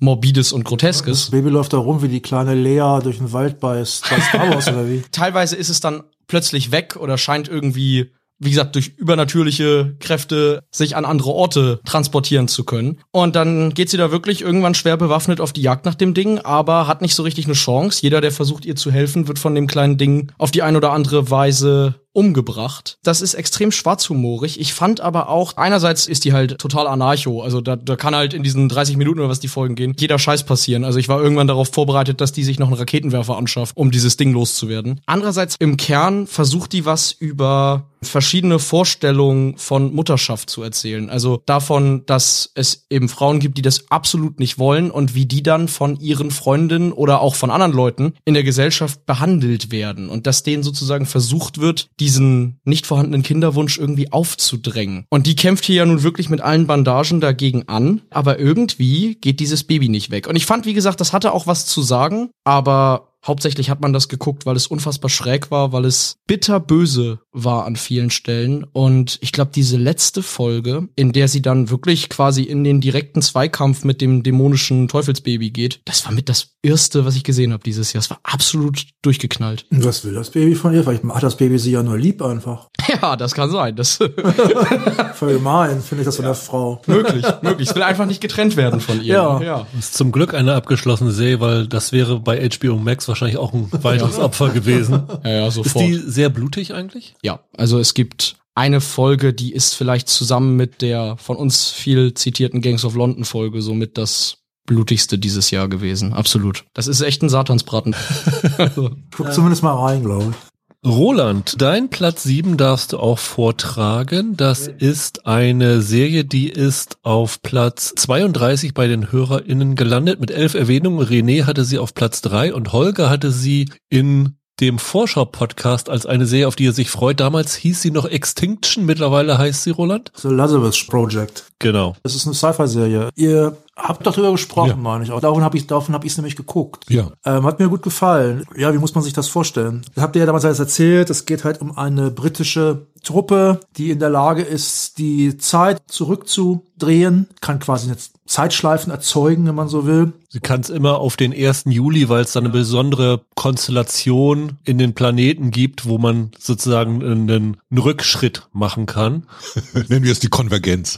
genau. Und das ist eine, ja, ist so so ein Geheimdienst, ne? Die wirken so ein bisschen wie hier 24, wie die Truppe oder sowas, so ein bisschen. Und sie machen das darum, weil es immer wieder irgendwelche Bedrohungen gibt, zum Beispiel Terroranschläge, zum Beispiel Atomkriege. Also wir erfahren hier, so viel sei verraten, in der so ganz lapidar im Nebensatz mal, also es, die Kuba-Krise ist total entgleist. Äh, Es ist weltweiter Atomkrieg die Folge gewesen, alle sind ausgerottet worden, aber das, zum Glück gab es schon das Lazarus Project und sie haben die Zeit wieder zurückgesetzt und haben dafür gesorgt, dass da diplomatisch was abgebogen wird. Also sie haben verschiedene Möglichkeiten. Was ich gut fand unter anderem ist, die hat ziemliche Tempiwechsel, fand ich. Das fand ich ganz schön. Also die geht's relativ zackig los. Am Anfang wirkt die fast ein bisschen wie Doctor Who oder Torchwood oder so, nur auf ein bisschen, sieht ein bisschen besser aus. Und dann geht es aber sehr schnell darum, dass die Hauptfigur, der äh, George, Papa Isido. Äh, Papa Isido, genau. Den muss man sich so ein bisschen vorstellen wie den Sohn von Denzel Washington in Tenet, aber mit ein bisschen lustiger. Hat auch was von Tenet, die ganze Geschichte, finde ich. Und der gerät dann in eine Situation, dass er sagt, ich will aber aus persönlichen Gründen die Zeit zurücksetzen. Und das ist halt eine der Fragen dieser Serie. Das ist keine neue Frage, muss man dazu sagen. Wie weit würdest du gehen, um jemanden, den du liebst, zu retten? Und die zweite Frage ist allerdings, ist das eine so richtig gute Idee? Darum geht's dann einige Folgen lang, die auch sehr spannend sind. Und dann wird es aber wieder ein bisschen lockerer und wieder ein bisschen leichter und auch wieder ein bisschen ich will jetzt nicht sagen episodischer, aber es kommen wieder mehrere kurze Zeitschleifen und so. Und das ist tatsächlich clever gemacht. Also ich fand das wirklich, dass das nicht alles nur so ein Tempo ist. Und die Leute sind alle gut. Da gibt's auch immer mal wieder ein paar Lacher. Manchmal kommen die Lacher ein bisschen unerwartet, finde ich. In Szenen, wo man es nicht unbedingt erwarten würde. Also ich habe mich auch dabei erwischt, dass ich an einigen Stellen gedacht habe, okay, das hat jetzt nicht funktioniert. Was würde ich jetzt machen? Also zum Beispiel, wie würde ich jetzt eine maximale Eskalation herbeiführen? Im einen Fall macht er tatsächlich genau das, was ich auch gemacht hätte, was ziemlich krass ist, weil du kannst Sachen machen und dann wird halt die Zeit zurückgesetzt im Idealfall und die Sachen sind quasi nicht passiert aber du hast sie mal gemacht. Ich habe da viel Spaß mit gehabt. Ich habe das sehr gerne geguckt. Ich fand das spannend und manchmal auch witzig. Komplexe Schurken ist immer noch so ein Geheimtipp, glaube ich. Habe ich nicht viel drüber gehört, sonst kann ich sehr empfehlen. Ist auf jeden Fall eine schöne Genreserie. Ist eine von denen, wo ich sagen würde, wo du vorhin meintest, Holger Seifi ist ein nicht so ein dolles Jahr, aber das ist schon eine Ausnahme. Für Fans ist das auf jeden Fall, was Ersan sagt, eine der besseren Zeitreisegeschichten. Auf jeden Fall. Thomas G., Zeitschleifen-Fan, hat neues Futter gefunden. Also wer darauf steht, wird hier sehr, sehr glücklich bei. René meint die Staffel, bei der mich die vielen Logiklöcher gar nicht stören. Martin M. meint, die Hauptfigur entscheidet sich zunächst nicht für den Weg, wie häufig in Hollywood-Filmen gezeigt, alles zum Wohle der Menschheit, also kein Schema F. Und das hebt die Spannung der Story und man bleibt gespannt am Ball. Und eins, was ich auch unterschreiben würde, Jens H. meint, die dritte Episode ist ein einziger Schlag in die Magengruppe. So intensiv war sie ein echtes Highlight, dass ich so schnell nicht mhm. vergessen werde. Hat auch was mit quasi deiner letzten Serie zu tun, Michael. Ganz klasse. Und Holger, du hattest sie auch ziemlich nah an den Top Ten, ne? Ja, ich bin total froh, dass Roland sie drauf hat, weil sie bei mir, ich glaube, beim letzten Rüberbügeln ist sie noch rausgerutscht. Was ich an der so richtig toll fand, ist, wir glauben, Zeitschleifenfilme kennen wir. Aber sobald mal jemand versucht, so ein Motiv zu nehmen und das erzählerisch konsequent umzusetzen, tauchen dann halt doch Blickwinkel auf Probleme, auf Lösungsmöglichkeiten von Konflikten oder gerade das Gegenteil, dass durch scheinbar logisches Handeln Sachen verschlimmert werden. Das nehmen die alles mit in diese Serie hinein und schaffen es für mich dadurch, ein erzählerisches Instrument, bei dem ich das Gefühl habe, ich kenne es bereits, trotzdem neu und frisch wirken zu lassen. Das fand ich richtig stark bei der. Ich bin sehr, sehr froh, dass eine zweite Staffel bereits genehmigt ist. Und lass uns verabreden zum Podcast. Wenn die läuft, bin ich gerne wieder hier. Auf jeden Fall. Ich, ich bin auch sehr gespannt, wie es äh, weitergeht. Bei einer Zeitschleifenserie müsstet ihr dann ja die Folge Folge aus diesem Jahr einfach nochmal abspielen. Ja, also genau. genau dieselbe. Mein Platz sieben kommt noch auf der Liste von Holger und auf der Liste von Roland weiter oben. Die sieben von Holger ist die erste Serie, die auf allen fünf Listen drauf ist. Die kommt also auch noch weiter oben. Ui. Die sieben von den HörerInnen war bei Holger auf der acht, kommt noch bei mir und bei Roland höher, sodass wir wieder bei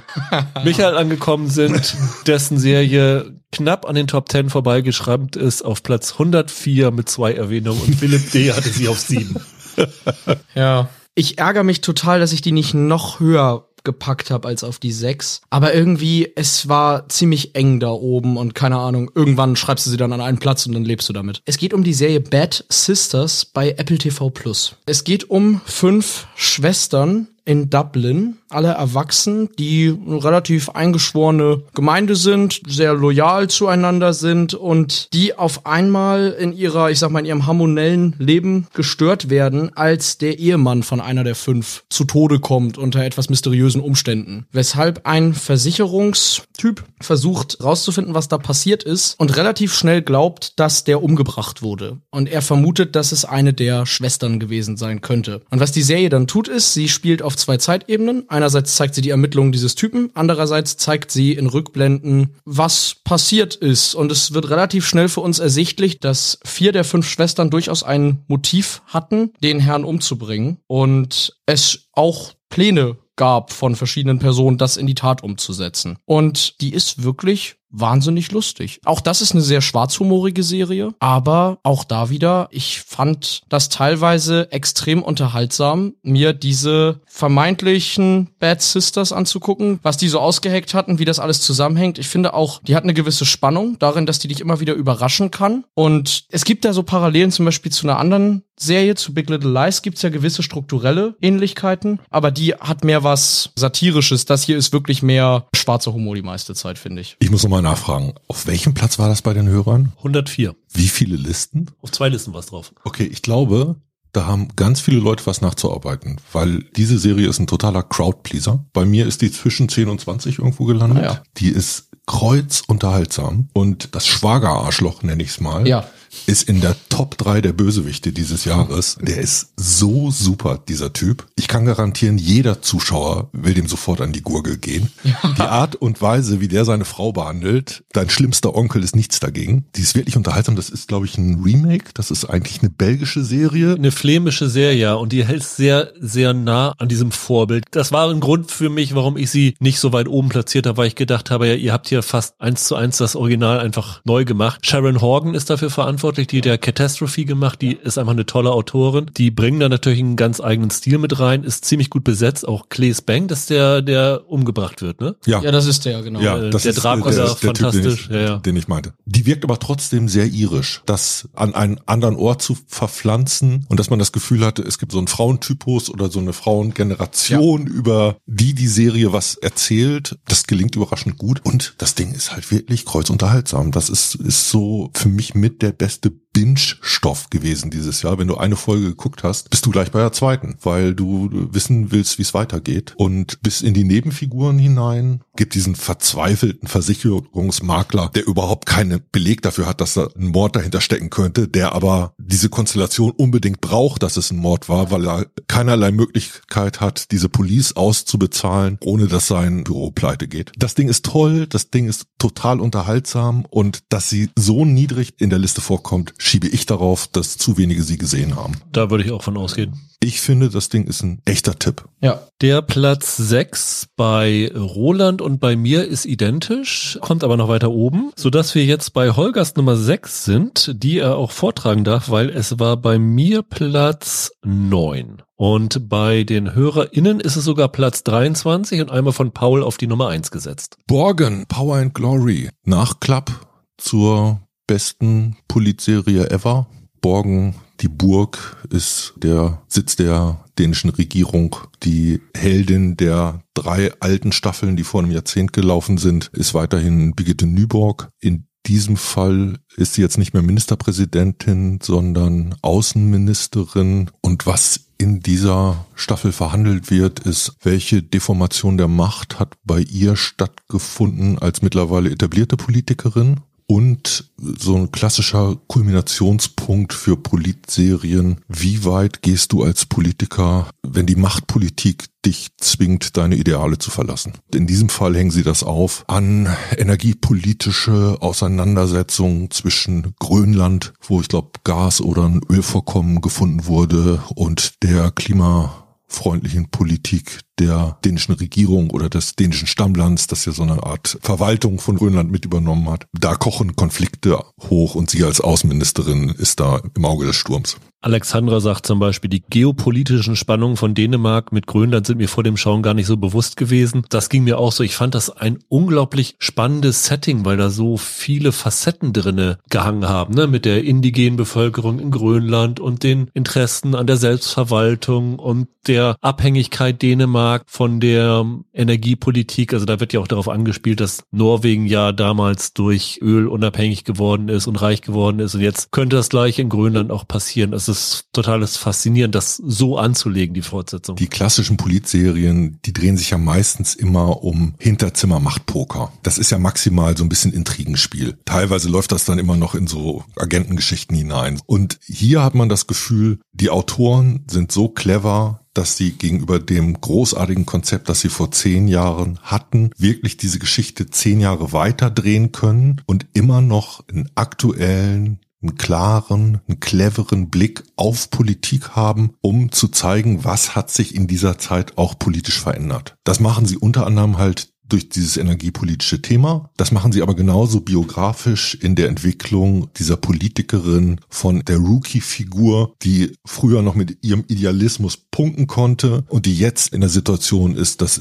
ihre Machtbasis bröckelt und sie sich fragen muss, wo zieht sie diese Grenze, wie viel Idealismus kann sie sich noch leisten. Das ist clever, das ist klug, ich finde das sehr europäisch. Das sind solche Serien, die würdest du aus den USA in der Form nicht sehen. Das ist ganz viel von dem, was an europäischer Serienproduktion großartig ist und großartig sein kann. Und das finde ich in Borgen wieder. Und ich bin wirklich froh, dass sie diese Fortsetzung gedreht haben. Hätte das vorher nicht erwartet, weil ich dachte, etwas, was so gut ist, kannst du nach einem so lang zeitlichen Abstand nicht mehr in der gleichen Qualität wieder aufrufen, aber denen ist das nochmal gelungen. Stefan Ehr sagt genau das. Ich war ein großer Fan der ersten Staffel und hatte gehörige Angst vor diesem Appendix, doch die Angst vor einem Killing Eve-Effekt ist hier unbegründet und zeigt die Stärke von Borgen. Es ging schon in Staffel 1 bis 3 darum herauszufinden, wie Macht die Persönlichkeit verändert. Das fangen ja. sie hier super ja. auf. Unser lieber Ex-Kollege Kai sagt, es war schon immer eine der besten Serien aller Zeiten und die Neuauflage zehn Jahre später schließt nahtlos an das hohe Niveau an. Und Alex hat auch diesen Effekt, den ich auch gerne hätte, aber ich habe es immer noch nicht geschafft. Er sagte gar nicht mal, die Staffel selbst war so stark, aber hierdurch habe ich endlich mal Staffel 1 bis 3 geschaut und war begeistert. Und das ist natürlich für so einen dänischen Sender ein ziemlich cooler Effekt, die jetzt dadurch mehr Neugier für diese alten Staffeln erwecken. Und das kann ich mir total gut vorstellen, dass viele durch diese vierte Staffel erstmals so richtig auf Borgen aufmerksam geworden sind und dann da nochmal reinschauen und wirklich begeistert sind. Wobei also dieser Status von Borgen, das war nicht unbedingt ein Geheimtipp, sondern das ist ja. ein Klassiker des Genres und das war damals schon ein Welterfolg. Und Christoph sagt, eine Polizserie von diesem Niveau gab es in Deutschland bislang nicht. Auch das muss man sagen. Ja, und auch da muss man sagen,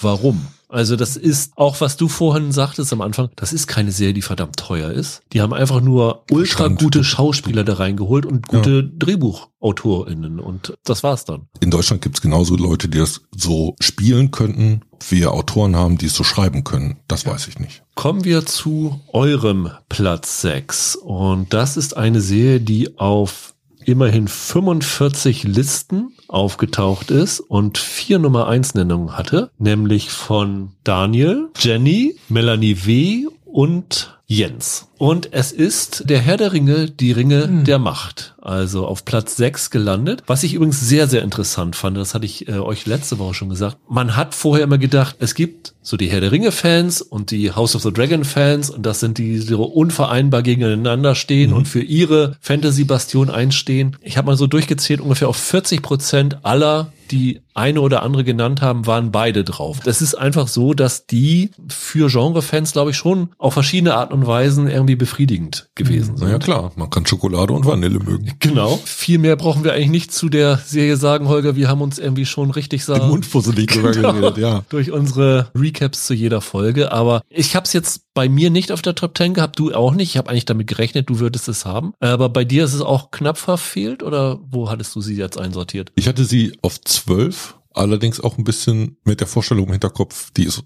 auf jeden Fall auf der Hörerliste. Ja.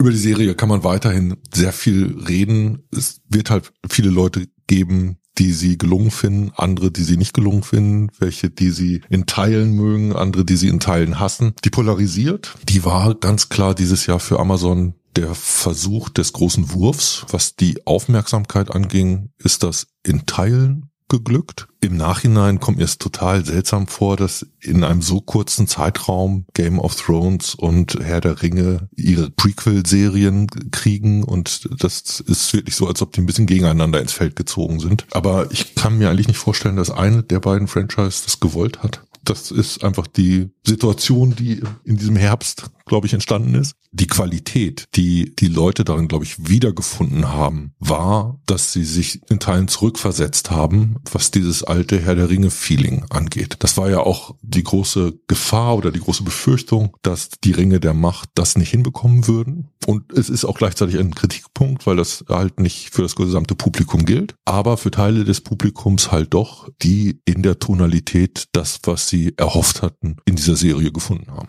Mario sagt, viel besser als ihr Ruf, glänzende Ausstattung und Setpieces, das habe ich so zwischen den Zeilen bei vielen irgendwie mitgelesen, dass er irgendwie so diese Internetkampagne, die schon vorab gestartet ist, ja doch bei vielen so verfangen ist, dass die Serie irgendwie nichts taugt. Aber Ja, ja. ich glaube, wer dann tatsächlich mal reingeschaut hat, war zu großen Teilen dann doch angetan. Es gab halt auch so ein paar Folgen, die wirklich bemerkenswert waren. Kai Essach zum Beispiel hatte für ihn mit Folge 6 die beste einzelne Serienfolge des Jahres. Annette meint, mir schwirrt Folge 7 noch immer im Kopf. Also die hatten schon einige besondere Episoden dabei und sie hatten auch ein großes Spektrum an Fans und Nicht-Fans abgedeckt, weil Rico zum Beispiel als großer Fan der Herr der Ringe-Filme stand ich der Serie skeptisch gegenüber und fand sie am Ende überraschend gut. Es war für mich Event schauen und ich habe jeden Freitag auf die neue Folge gewartet und dann euren Podcast mit den Theorien dazu gehört. Danke, Rico. Aber zum Beispiel sagte auch Tim Ehr, dass er als großer Tolkien-Fan, der sämtliche Bücher und Erzählungen gelesen hat, sehr pessimistisch gewesen ist. Und auch der erste Trailer hat ihn kalt gelassen. Das ging mir auch so, da war ich auch nicht so angetan. Aber trotzdem hat sich bei ihm nur so ein gewisses Mittelerde-Feeling eingestellt.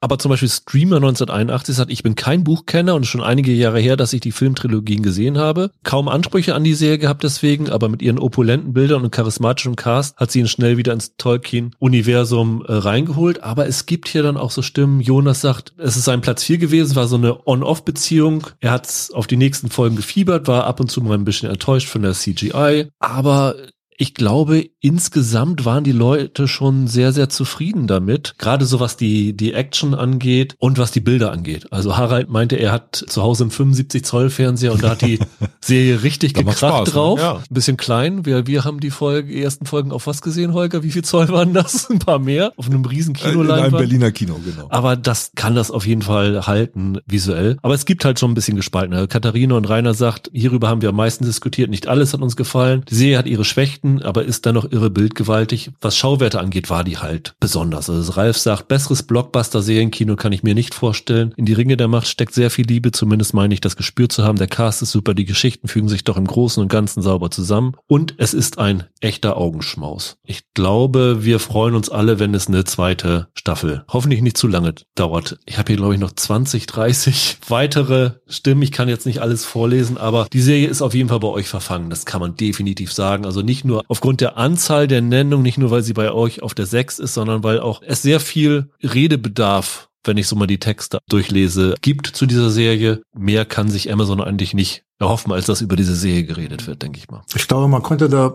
Freunde finden in der Serie. Man konnte sich da mit Figuren anfreunden. Zum Beispiel mit dem Stranger oder mit, mit Elrond und, oh Gott, wie heißt er, Durin. Ich fand's besser als die Hobbit-Filme. Also eine große Qualität der Jackson-Filme war ja die Detaildichte von der Farbgebung oder so wirkt es gar nicht unbedingt realistisch, aber die Detaildichte ist so hoch, da werden sich viele noch dran erinnern, wenn da irgendwelche Leute den Bogen spannten und man konnte da wirklich auf der Felsspitze von dem Pfeil da die Rillen sehen und so weiter. Das war halt so typisch und das kriegen sie hier oft auch wieder so hin. Also ich kann mich zum Beispiel an eine Folge erinnern, die gar nicht mal so besonders gut fand, wo dann äh, Galadriel in so eine Bibliothek, so ein Archiv oder sowas geht. Und du hast das Gefühl, du kannst, was man wahrscheinlich auch konnte, weil es gebaut war, du kannst in diesem Archiv rumlaufen. Und das ist halt immer gut, wenn so eine Fantasy-Serie sowas hinkriegt. Das ist zum Beispiel ein Gefühl, was ich bei Das Rad der Zeit, habe ich mal eine Folge von gesehen, das sieht halt aus wie, da treffen sich Leute zum Cosplay am Stein oder Meer oder so.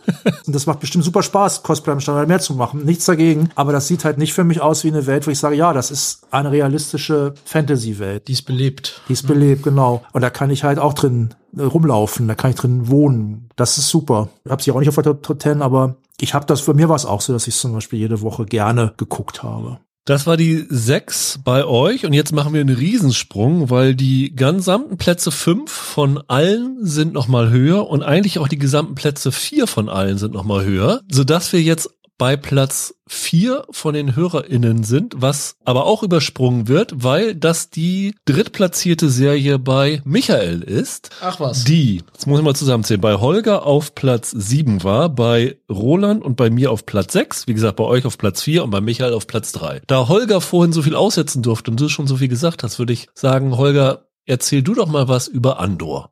Jugendjahre des Widerstands aus dem Blickwinkel eines vermeintlichen Mitläufers. Die erste Star Wars Serie für Erwachsene mit einigen der besten Einzelfolgen des Jahres. Ja. Ich kann ja zu meiner Einstellung dazu nochmal was sagen. Ich habe nicht viel darauf gegeben. Ich dachte nicht, dass das was werden würde. Es gibt jemanden an diesem Tisch, der hatte sie in seiner Vorschauliste. Kann ich nur noch mal sagen. Ja, in der, in der Disney-Sparte, wo es irgendwie Ja. acht Serien zur Auswahl gab. Ge also. Genau. Und wie, wie geht dieser Satz mit dem blinden Huhn? Ja, genau.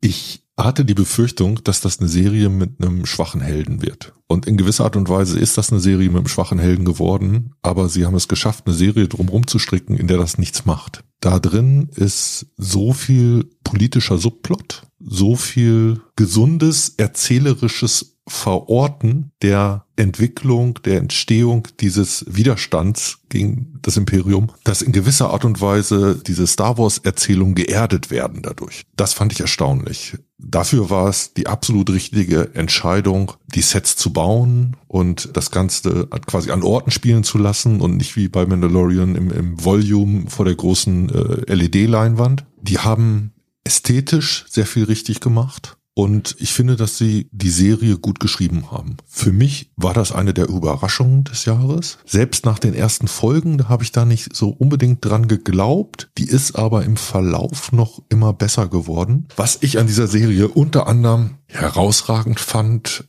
war die Art und Weise, wie sie mit dramaturgischen Bögen umgegangen sind. Ja. Also diese Struktur, drei, drei, Einzelfolge, drei, zwei Schlussfolgen die war großartig. Und die war in einer Art und Weise großartig, dass ich sage, warum machen andere Serien und andere Staffeln das nicht auch so oder öfter so? In meiner Wahrnehmung ist zum Beispiel Star Trek Discovery in den alten Staffeln daran gescheitert, dass die immer versucht haben, zu große Bögen oder zu lange Geschichten zu erzählen und genau das nicht hinbekommen. Im Star Wars Universum für mich eine echte Überraschung, eine positive Überraschung, eine Überraschung mit einigen starken Folgen und Einzelszenen, die mir in Erinnerung bleiben werden. Zum Beispiel aus der Schlussfolge dieser Beerdigungsumzug Ja, mit, dem, mit dem großen Hologramm. Wie das aufgeht, ist Eine fantastisch. so geile Idee. Das wird hier von einigen auch extra erwähnt. Also zum Beispiel Roman hebt auch diese bewegende Blaskapellenszene hervor. Sebastian meint, der Marsch in der letzten Folge herausragend. Das ist für mich die höchste Kunst, so seicht und doch durchschlagend. Das ist tatsächlich eine Szene, die echt in Erinnerung geblieben Mhm, ist. ja. Du hattest viele Action-Szenen, die wirklich spektakulär gewesen sind. Also es wird hier auch von einigen dieser Gefängnisausbruch und sowas erwähnt. Und ich meine, diese Beerdigungsprozession endet ja auch in der Action-Szene. Aber allein diese Prozession an sich, wie die inszeniert ist, wie die geschrieben ist, wie die eigentlich sehr sanft und langsam ankommt und dadurch aber eine so unfassbare emotionale Wucht entfaltet, das ist wirklich eine der Szenen, in die ich immer wieder zurückdenken werde, wenn ich an das Serienjahr 2022 denke.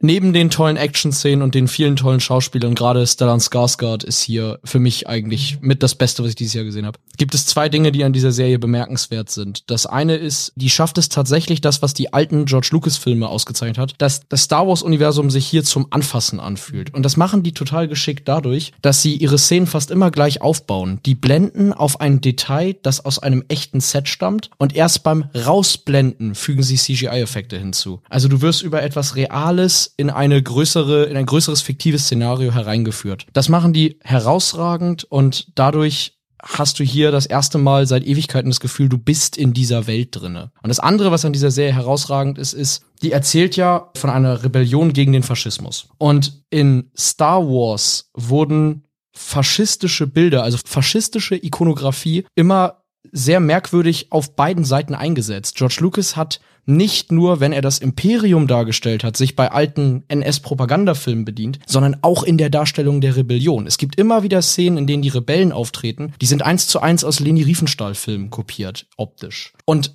Andor geht davon ein Stück weit weg. Die zeigen hier den Faschismus ja zum Beispiel auch als so ein bürokratisches Monster. Also in der Darstellung dieser Antagonisten in der Serie, dieses, äh, ich weiß gar nicht mehr, wie es hieß, dieses Bureau of was weiß ich. Quasi die Star Wars Gestapo. Genau. Und finden eine ganz neue Bildsprache dafür, wie sie die Rebellen aufziehen. Und das ist ein ganz frischer, neuer Blick auf Star Wars. Ich fand das als Actionserie, aber auch als sozusagen als Fantasy-Drama oder als, als Paranoia-Thriller, das war in all diesen Kategorien einfach phänomenal gut. Was echt auch wirklich hier vielfach erwähnt wird, zum Beispiel Ken sagt, als Nicht-Star Wars-Fan konnte mich diese Serie voll überzeugen. Ja. Oder Oliver meinte, von Anfang bis Ende die bislang beste Star Wars-Serie, die sich gar nicht wie Star Wars anfühlt. Ich glaube, die Serie ist so ein bisschen wird auch hier von einigen gesagt, aber auch so in der, in der Öffentlichkeit hieß es ja so, dass Andor zu wenig gesehen wird und für Disney kein großer Erfolg ist. Also Obi-Wan Kenobi hätten angeblich mehr gesehen. Ja. Und das Problem ist halt, dass viele Leute, für die diese Serie absolut gemacht ist, sie nicht angucken, Weil weil Star Star, Wars Wars dran steht. Ja. Und wer bis jetzt davor zurückgeschreckt ist, dem muss ich nochmal sagen,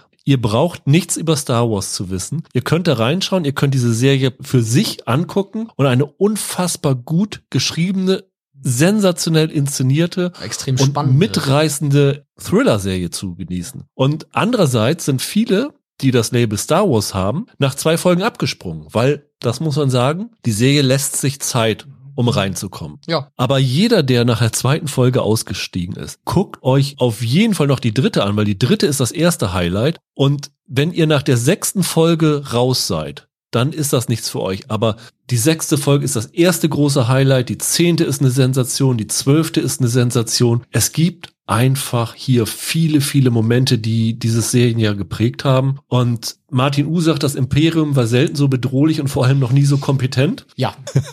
Das ist halt das Besondere. Es braucht kein Darth Vader, um eine Bedrohung zu zeigen, sondern es braucht einfach kluge Leute. Da stimme ich voll zu und ich muss auch ganz ehrlich sagen, Dedra Miro heißt die Figur, von der wir, glaube ich, gerade reden. Denise Go heißt die Darstellerin. Ja. Das ist tatsächlich einer meiner, obwohl das eine von den Bösen ist, einer meiner Lieblingsfiguren des Serienjahres. Das ist halt eine sehr kompetente Person, die sich durchsetzen kann und die oft einfach einen sehr effektiven Job macht und die halt für die Bösen arbeitet und auch ziemlich skrupellos ist dabei. Aber es hat wirklich Momente gegeben, gerade wenn sie sich gegen andere Leute aus diesem Council da durchsetzt, also Männer halt vor allem, dann habe ich oft innerlich Beifall geklatscht. Also es ist eigentlich jemand, die ist den Rebellen auf der Spur und man merkt auch, dass wenn, wenn jemand irgendwie Anur schnappen kann, dann die. Aber trotzdem wollte ich zumindest teilweise, dass die Erfolg hat, weil ich halt sehen wollte, wie es mit dieser Figur weitergeht. Das ist so ein bisschen wie Mr. Ripley oder so, wo man auch will, dass der nicht geschnappt wird, weil man gespannt ist, was der jetzt wieder anstellt. Was mir auch gefallen hat zum Beispiel ist, wie viele auch komplexe Figuren es da einfach gibt. Diese Dedra Miro, die hat ja im Grunde einen Stalker. Der Stalker ist ein gescheiterter Sicherheitsmann, der auf eine zweite Chance hofft, aber halt auch in sie verknallt ist offenbar. Total irre. Und das fand ich super. Also wie viele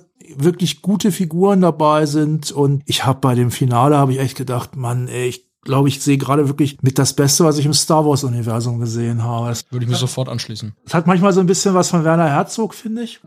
Von Werner Herzog in Der war in Mandalorian. Mandalorian. Nicht in genau. Mandalorian, sondern was passt natürlich auch wieder, aber zum Beispiel in, wie heißt der, Aguirre oder so, also auch diese, diese Szene mal mit diesen, ist auch eine super, war ja schon ein Trailer drin, der war ja auch schon gut, mit diesem Glöckner, sag ich mal, der den Hämmern immer auf dieses Metall dann da schlägt. Also auch wieder halt Sound und Musik eingesetzt werden. Und dieser Look von diesem Ferrix, das wirkt wie so ein südamerikanisches Dorf, so eine Favela oder so. Das ist schon ziemlich irre. Und ich fand's cool, dass denn dieser doch wirklich ziemlich schwache Held, dass der eigentlich so als Katalysator denn nur diente. Staffel 2 kann nicht schnell genug kommen. Drehen sie ja gerade. Ja. Aber wird wahrscheinlich 2024 werden, schätze ich mal. Ist auf 47 Listen gelandet. Das sind die drittmeisten Nennungen in diesem Jahr gewesen. Es war auf vier Nummer eins Plätzen, nämlich von Russell, Jonas, Christina und Robin. Und wie gesagt, ein Tenor ist Andreas W., das Beste, was Star Wars bisher in seinen Serien hervorgebracht hat. Jonas, der es auf der einen Seite sagte sogar, die Serie ist für mich annähernd komplett aus meiner Sicht das Beste, was ich je in der Star Wars Welt zu sehen bekommen habe. Und möglicherweise gab es Standteil einer All-Time-Serien-Top 10.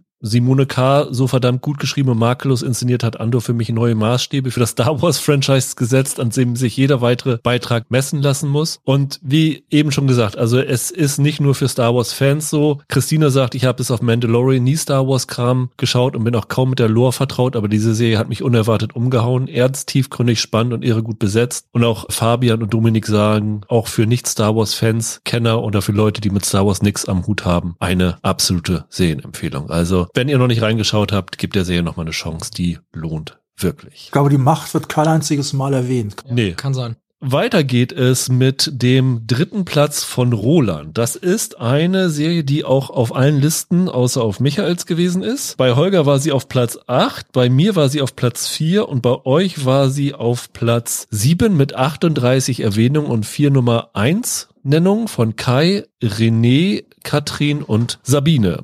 Welche ist es, Roland? The Bear. Genau, die Kochserie, die ich hier im Podcast mit Michael hochgelobt habe und Michael so ein bisschen grantelig mal wieder gewesen ist, aber ist damit nicht durchgekommen. Sie hat es bei den HörerInnen in die Top Ten geschafft. Ja, super. Ja, fantastische Serie. Ich habe das geguckt und habe gedacht, das ist ja so Wire in der Küche.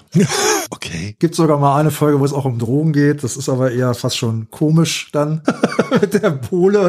Ja, ich weiß nicht, wir müssen es vielleicht noch mal sagen. Es geht um einen guten alten Sandwichladen in Chicago. Der Chef, der Besitzer hat sich umgebracht und dessen Jüngerer, der eine Ausbildung bei den feinsten Küchen der USA genossen hat, dem hat er den Laden vermacht. Ein junger Sternekoch. Kami heißt der junge Mann, also Carmen eigentlich. Der kommt jedenfalls zurück und versucht dann dort den Laden zu schmeißen, der auch finanzielle Probleme hat und ähm, versucht auch seine Kenntnisse dort mit einzubringen, was mehr oder weniger gut gelingt. Jetzt komme ich zu Wire. Er arbeitet dort mit einem gut gemischten Team zusammen und genau wie bei Wire, da äh, wirst du halt in eine Welt reingeschmissen, die ihre eigene Sprache spricht, die eigene Regeln hat, die man vorher nicht kannte, wo es Konflikte gibt zwischen den Leuten und was es auch noch verbindet ist, wirkt extrem urban. Das ist sehr rau großstädtisch. Und das ist manchmal auch sehr witzig. Das haben ja viele gesagt, es ist halt eine Serie, wo die ein irres Tempo hat und einen enormen Stress verbreitet. Gleichzeitig, muss ich ganz ehrlich sagen, habe ich mich da pudelwohl gefühlt. Ich habe das wahnsinnig gerne geguckt. Also ich sehe einfach gern, wie Sachen gemacht werden. Ich gucke keine Kochshows. Ich koche selber, aber ich finde Kochshows scheiße. Aber ich gucke gerne fähigen Leuten zu, wenn die Sachen machen. Ist auch völlig egal, ob die ein Auto bauen oder ein Sandwich machen. Die sind halt alle auf ihre Art fähig. Es geht da um Autorität, es geht da um Führung, es geht da um Machtverhältnisse und wie kommt man miteinander klar.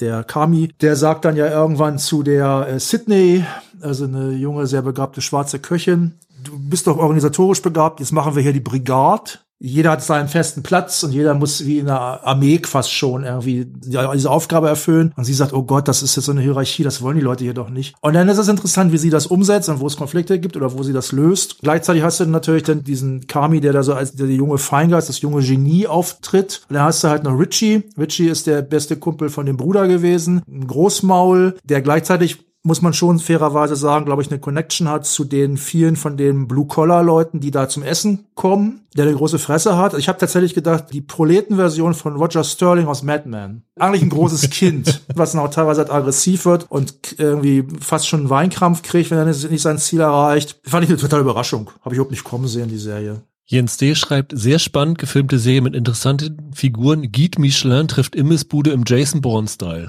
Ja, Habe ich gern geschaut. Was du vorhin gesagt hast mit dem Stress ist tatsächlich etwas, was hier in sehr, sehr vielen Mails drinne angesprochen wird. Christina zum Beispiel, ich glaube, sie hatte sie nicht auf ihrer Top 10, weil sie gesagt hat, ist wahrscheinlich ein Meisterwerk, aber ich habe einen dermaßen stressigen Job, dass ich es mir nicht über die erste Folge hinaus anschauen konnte ohne Herzrasen. Ja, da schließe ich mich sofort an. Karl R. sagt auch, hat mich zu Beginn wahnsinnig gestresst. Eigentlich ist das bis zum Schluss auch nicht besser geworden, aber die Charaktere sind mir so rasend schnell ans Herz gewachsen. Fabian auch, erzeugt Stress pur, aber herausragendes Ensemble. Ersan auch löste von der ersten Sekunde Stress beim Gucken aus, aber sobald man sich an die Küchensprache gewöhnt hat, ist man zu 100 Prozent drinne. Katrin S. auch. Erste Reaktion natürlich, oh nee, kann ich nicht gucken, da kriegt man ja Stressausschlag. Dann rauschten die ersten zwei, drei Folgen aber nur so durch, mich durch und ich wusste spätestens da, besser wird's dieses Jahr nicht mehr. Das sind kurze Folgen. Das sind kurze Folgen, genau, Halbstünder und das war, glaube ich, auch ein Riesenvorteil, weil so konntest du immer mal nach einer Folge pausieren und dann die letzte Folge dieser Serie, die Mario die Kochserie für Herzinfarktresistente nennt, die in einem Take aufgenommen worden ist. Ja. Das war schon phänomenal. Was ich echt super interessant war, war eine Mail von Markus und er schrieb, ich habe früher selbst in der Gastronomie für viele, viele, viele Jahre gearbeitet. Große Feste als Bedienung oder Einschenker geschmissen, mit Oma Großeinkäufe erledigt, beim Kochen zugeschaut und geholfen, beim Tellerwaschen unterstützt, unzählige Gäste bedient, kassiert und so weiter. Und was soll ich sagen? Ich habe diese Serie verschlungen innerhalb von zwei Abenden. Es ist genial gemacht. Jeremy Allen White als Carmen hat mich von Sekunde eins gehabt. Ich möchte so auf Englisch fluchen können wie Evan Moss Backrack als Richie oder so gut kochen können wie Ayo Edebiri als Sydney, die mich in dieser eigenwilligen Konstellation erst einmal als Küken behaupten muss. Und sagt noch, ach ja, Last Train Home von John Mayer und Chicago von Safian Stevens sind natürlich weit oben auf meiner Spotify-Top-Liste des Jahres gelandet. Ja, schöne Musik. Obwohl ich Metal-Fan bin. Wirklich eine echt tolle Serie. Holger, du hattest sie auch drauf, ne? Ich hatte sie auch drauf und ich weiß nicht, warum die funktioniert hat. Ich finde, die hat einen ganz komischen Pathos. Der Koch als urbaner Streetfighter wird da ja so fast inszeniert. Und lustigerweise, Netflix hat so eine ganze Bataillon an Dokus über Kochkarrieren, die von der Tonalität genau so sind. Es gibt eine Doku-Reihe, die heißt Chef's Table. Ja. Da war in der ersten Staffel oder in der zweiten Staffel Tim Raue dabei, der genau so in seiner Küche die Mitarbeiter zusammengeschissen hat, rumgeschrien hat. Ja, aber irgendwie ist das auch immer so ein bisschen gaga, weil dieses Kochen als Selbstverwirklichung habe ich immer schon so ein bisschen mm, mm, seltsam. Und dann ist dieser Ton ja immer, ich war am Ende. Es ging überhaupt nichts mehr. Ich wusste nicht, wie es weitergeht. Ich war, redet aber keiner jetzt in der Serie. ich war an einem Scheideweg. Und dann hatte ich die Idee, ich mache Mandarinen auf die Pizza. Und alles ergab Sinn. So funktionieren die. Es gibt eine Pizzafolge über so einen, so einen italienischen Pizzabäcker. Der funktioniert- meinst du Ja, jetzt? ja, genau. Ja, das ja, das ist ja, genauso. ja. Und wenn du diese Tonalität daraus hörst, dann bekommt The Bear so einen ganz komischen Beigeschmack, weil man das Gefühl hat, es gibt so ein Idealisieren von solchen Kochtypen und das wird jetzt plötzlich fiktional in so einen Serienstoff gezogen. Aber für mich funktioniert das hier wirklich, weil die unfassbares Tempo haben und eigentlich die Actionserie des Jahres sind. Also das Anspannungs- und Stresslevel schaffen die so lange so hoch zu halten und das mit einem Ensemble voller Typen. Das kommt ja noch dazu. Das, die hat Charakter, die hat Ja. Gesicht. Und das macht die zu einem, wirklich zu einer besonderen Erscheinung in diesem Serien, ja. Gestern habe ich übrigens gelesen, interessante Trivia. Ich weiß nicht, ob ihr das wusstet. Der Typ, der da den, diesen Handyman spielt, die haben ja so einen Handwerker, der Ja. da immer rumschreibt. Das ist ja ein erfolgreicher Restaurantchef. Der mehrere erfolgreiche Restaurants schon eröffnet. Okay. Wenn man den sieht, würde man das dem nicht Nein, zutrauen, aber das überhaupt ist, nicht. äh, der hatte da Bock damit zu spielen. Das ist ja super. Was ich noch ganz schön fand, einige haben gesagt, also mal über diesen ganzen Stress- und Kochaspekt hinaus. Andreas W. sagt zum Beispiel, The Bear ist vielleicht die menschlichste Serie, die ich seit Jahren gesehen habe. In einem Rutsch weggeschaut, hat sie mich direkt in ihren Bann gezogen. Und auch Stefan R. sagt, dass für ihn gar nicht so die Hektik der Großküche im Vordergrund steht, sondern für ihn ist es eher eine Geschichte, in der jemand herausfindet, was für ihn selbst wirklich zählt und wie er sich selbst darin verortet und seinen Platz im Leben findet. Das ist ja meist der härteste Kampf überhaupt. Diesen Kampf führen in der Serie eigentlich alle Figuren aus und ich finde mich auch selbst darin wieder. Also man kann sich, auch wenn es eine ganz ferne Welt Ja, ist und ja. auch wenn es irgendwie total hektisch ist, irgendwie dann doch in dieser Serie wiederfinden und das finde ich ziemlich klasse. Auch Oliver sagt, quirliges Ensemblestück voller grandioser, sperriger Charaktere. Das ist ein Charakterdrama. das hat ja auch diese Art der Zuspitzung und diese Intensität, die dadurch entsteht. Also man hat ja das Gefühl, Kami kocht, wie Marlon Brando schauspielert. Das ist ja so eine Charisma-Verdichtung, die in dieser, dieser Figur stattfindet. Ganz erstaunlich. Fazit für die Serie von Sabine P. Das war ein Serienerlebnis für alle Sinne. Ich glaube, das fasst es ganz gut. Mein Platz drei ist eine Serie, die bei Michael auf Platz vier gewesen ist, bei Holger auf Platz neun gewesen ist, bei euch auf Platz neun gewesen ist und wo in fast jeder Ausführung zu der Serie stand, ohne euch hätte ich die Serie nicht geschaut oder eigentlich bin ich gar kein Fan von dem, was dort thematisiert wird, aber Punkt, Punkt, Punkt. 36 Erwähnungen bei euch, viermal die Nummer eins, nämlich von Gitte, Fabian, Christoph und Ersan. Nämlich es geht um Winning Time, die Serie über die Los Angeles Lakers der 80er Jahre. Auch relativ früh im Jahr gestartet, war die sogar im Januar oder Februar oder so. Ich hätte auch Februar gesagt, ne? Hat sich tatsächlich gehalten. Und wie gesagt, hier, Hitch sagt, bin kein Basketball-Fan, aber der da gestaltete Zeitabschnitte, die ich mache, da haben mich voll in den Bahn gezogen. Kai S., bin kein Basketball-Fan, aber die Serie hat mich gepackt. Martin U. hätte nicht gedacht, dass mich Basketball bzw. die Lakers interessieren würden. Und Michael Hille sagt genau das Gleiche, ne? Ja, genau. Also ich wollte gerade sagen, ich habe sie auf Platz vier und mich interessiert Basketball nicht die Bohne. Ich finde Sportgeschichten in der Regel super öde, aber die war so unfassbar geil. Die hat richtig, richtig Laune gemacht. So sehr, dass ich sogar in den Basketball-Szenen mitgefiebert habe. Ich war von mir selber erstaunt. Jetzt muss ich aber nachfragen, was ist denn so geil daran für dich? Einerseits alle Typen, die da rumlaufen, sind Okay. super geil. Und tatsächlich diese Videoclip-Inszenierung, die Ja. das hat, sieht unfassbar geil aus und hat einen richtig coolen Ton. Das war einfach so als Zeitreise, aber gerade durch diesen eigenwilligen Look, durch die Art, wie das zusammengesetzt war im Schnitt, hatte das unfassbare Spannung, finde ich. Ich glaube, ich habe noch nie eine Serie gesehen oder auch einen Film gesehen,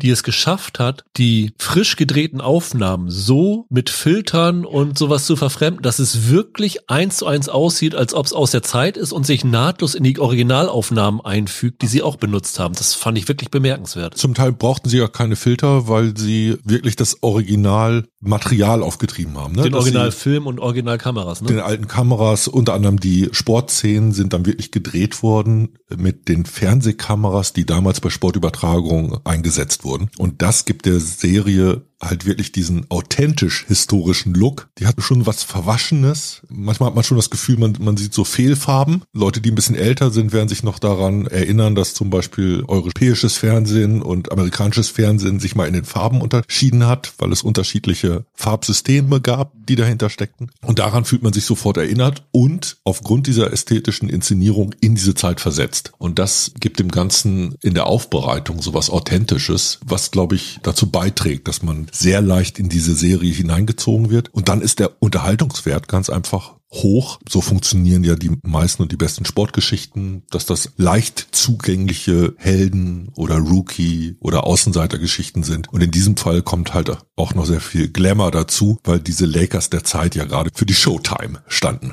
Ein Basketball, der in einer anderen Art und Weise leichter aufbereitet wurde, als es vorher der Fall war. Roland, hattest du die gar nicht gesehen? Ich habe die erste Folge gesehen und fand's gut. Ich fand auch gerade die John C. Riley-Rolle zum Beispiel sehr unterhaltsam. Ja. Und ich habe ein bisschen gedacht, bis nicht als zwei Stunden Film lieber gesehen hätte. Aber jeder hat irgendwie eine Serie, wo er sagt, hätte ich lieber als Film gesehen. Und ich weiß es nicht. Ich habe nur eine Folge geguckt. Ich würde es gerne weiterschauen. Ich finde, die haben irre gut gecastet. Also jetzt gar nicht mal so die Stars, die da drin sind, John C. Riley als Besitzer der Lakers oder sowas. Aber wer Magic Johnson schon mal gesehen hat, und ich habe ihn jetzt im Fernsehen gesehen, in den 90ern bei Olympischen Spielen und sowas alles, der hatte ja dieses Millionen-Dollar-Lächeln. Und die, die sie da gecastet haben, sowohl für ihn als auch für Kareem Abdul-Jabbar, die sehen nicht eins zu eins aus wie die Vorbilder, aber sie verkörpern diese Vorbilder perfekt. Und das zeigt mir immer, du musst einfach Leute casten, die das Charisma haben, um solche Figuren zu spielen und nicht irgendwen casten, der halbwegs so aussieht oder irgendwen mit 10 Tonnen Latex zu dieser Figur verformen, sondern einfach nur gute Schauspieler und das war wirklich herausragend besetzt und das ist tatsächlich eine Serie, die es schafft, wirklich Sportfans und Nicht-Sportfans zu vereinen. Das ist auch schwierig, ne? Wenn du einerseits sagst, ich versuche diese Serie zugänglich für alle zu machen, dass du dann halt die Sportfans vernachlässigst, die denken, ja, was ihr hier macht, funktioniert für mich nicht, das hat überhaupt nichts mit sportlichem Niveau zu tun, aber Fabian sagt, als NBA-Fan eine tolle Reise in die frühen 80er durch die Bankklasse besetzt und vor allem natürlich Magic und Kareem. Oliver sagt, wer wie ich ein Fan vom Basketball ist, für den ist Winning Time drei Punkte-Treffer. Und Christoph schrieb, das finde ich sehr schön, vor vier Jahrzehnten zeigte uns unser Sportlehrer, der selber Halbprofi bei Saturn Köln war, ein Super 8-Film über die NBA. Den Skyhook von Kareem, No-Look-Pässe von Magic, die Dunks außerhalb der Zone von Dr. J, außerirdisch. 40 Jahre später eine Zeitreise, ein perfekter Cast, ein schwieriger John C. Riley als Besitzer. Die Spiele spannen in Szene gesetzt, der beste Vorspann des Jahres.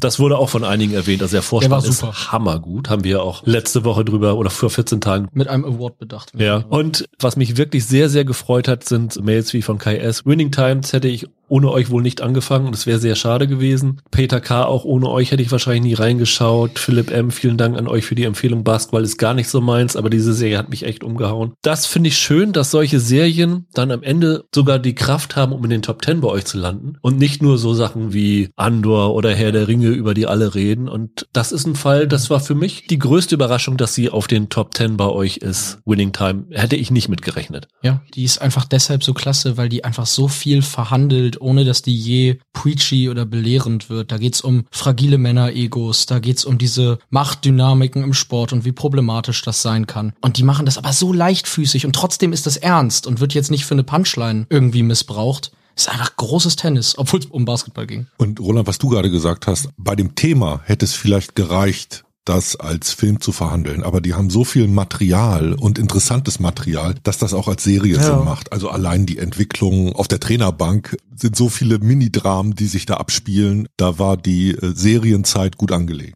Auch die Bildinszenierung wird von vielen, vielen hervorgehoben. Der Look dieser Serie ist einfach besonders. Und Nils sagt, spannende Bildinszenierung macht Spaß und erzeugt die ständige Lust, sich das Hemd weiter zu öffnen.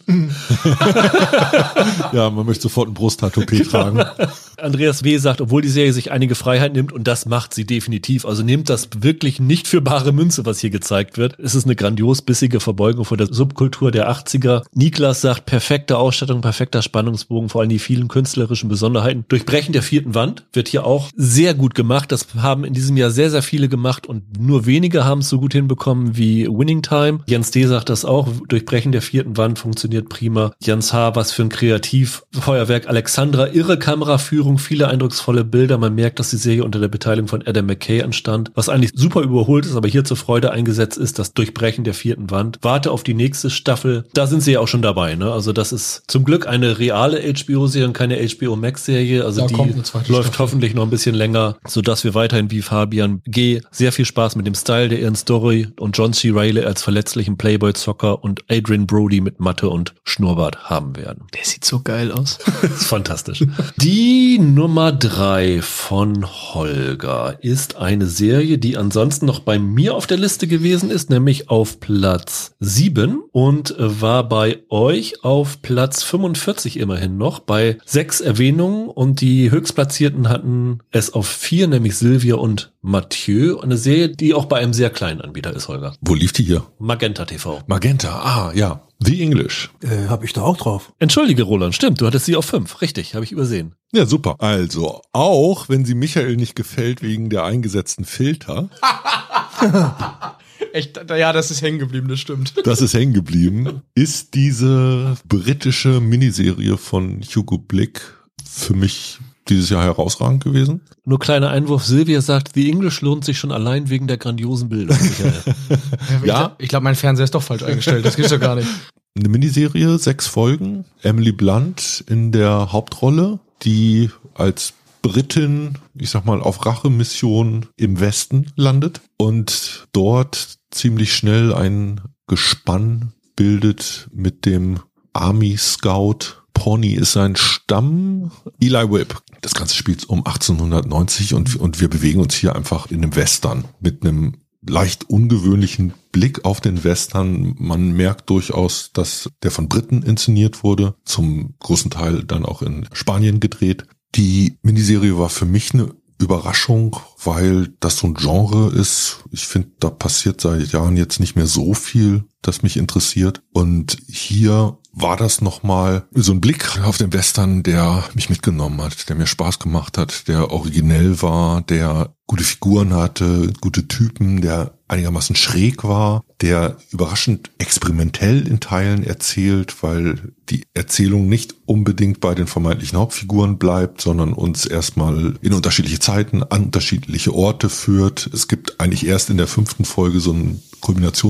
Kulminationspunkt, wo diese unterschiedlichen Stränge zusammengeführt werden. Und für mich ging das alles erzählerisch auf. Ich habe mich da sehr gut unterhalten gefühlt. Ich fand den handwerklich wirklich gut. Ich kann durchaus verstehen, dass du sagst, es gibt eine Form von Bildgestaltung, die meinen Geschmack nicht trifft. Ja. Ich finde aber gerade diesen Umgang mit überirdischen Farben kennen wir schon aus dem alten Western. Das Bild des klassischen Westerns, das wir abgespeichert haben, ist halt auch keins mit einer normalen Farbpalette. Deshalb habe ich damit wahrscheinlich we- weniger Probleme gehabt als, als du jetzt. Obwohl ich einen zu starken Einsatz von Farbfiltern eigentlich auch nicht mag und dir auch recht geben muss, dass das hier drin ist. Trotzdem ist bei mir hängen geblieben, dass das eine ästhetisch extrem schöne Produktion war, mit starken Hauptdarstellern, mit für mich überraschenden Wendungen und echten guten Typen. Das Ding hat mich zum Lachen gebracht, das hat mich zum Mitleiden gebracht, das hat mich in Spannung versetzt. Es gibt nicht viel mehr, das ich mir von der Serie wünsche. Ich war da wirklich sehr, sehr gut unterhalten. Also ich habe da am Schluss tatsächlich sehr erschüttert da gesessen. Ja. Also ich habe tatsächlich lange nichts mehr gesehen.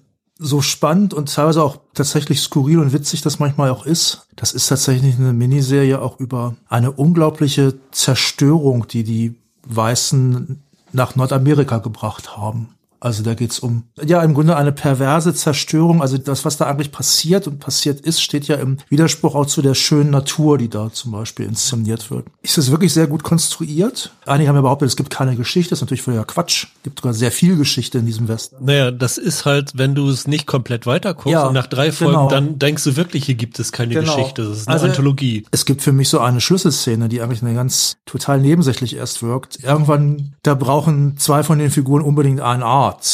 Und dann treffen sie da einen Wanderdoktor und dann fragen sie dem, are you a doctor? Und dann sagt er, I'm a doctor of the mind. Also ist ein Psychiater, in anderen Worten. Und der kann ihnen aber zumindest ein bisschen helfen. Und dann enthüllt dieser Psychiater, dass er einen großen Traum hat. Und sein großer Traum ist, eine Wildwest-Show, eine Wildwest-Revue aufzuziehen. Das wird dann auch ganz gegen Ende nochmal aufgegriffen, diese Geschichte. Und ich finde, worum es in die Englisch eigentlich geht, ist, dass da zum einen gesagt wird, diese eigentlich völlig perverse Erschließung des Westens ist nur gutierbar durch die Mythen, die darum gestrickt wurden und durch die Western. Gleichzeitig ist es aber dann interessanterweise auch so, dass diese ganze Geschichte, wenn man die linear, wenn man die chronologisch erzählen würde, dann wäre die auch kaum gutierbar, wenn man alles wüsste, was da der Hintergrund ist. Habe ich auch gelesen, teilweise waren Leute abgestoßen von der Gewalt. So wahnsinnig viel Gewalt gibt es da nicht. Es gibt da einfach Zerstörung, auch von Leuten. Naja, die spielt damit, dass es in jedem Moment so einen heftigen Einbruch von Gewalt geben Ja, könnte. ja. Ne, dass so ein dünner Firnis der Ja, Zivilisation genau, nur da genau. ist, der ständig durchbrochen zu werden droht. Ja, das ist ja auch so ein Ding. Der eigentliche Bösewicht wird ja erst ziemlich spät richtig eingeführt. Und das ist ja zum Beispiel jemand, der tatsächlich zum Tier mehr oder weniger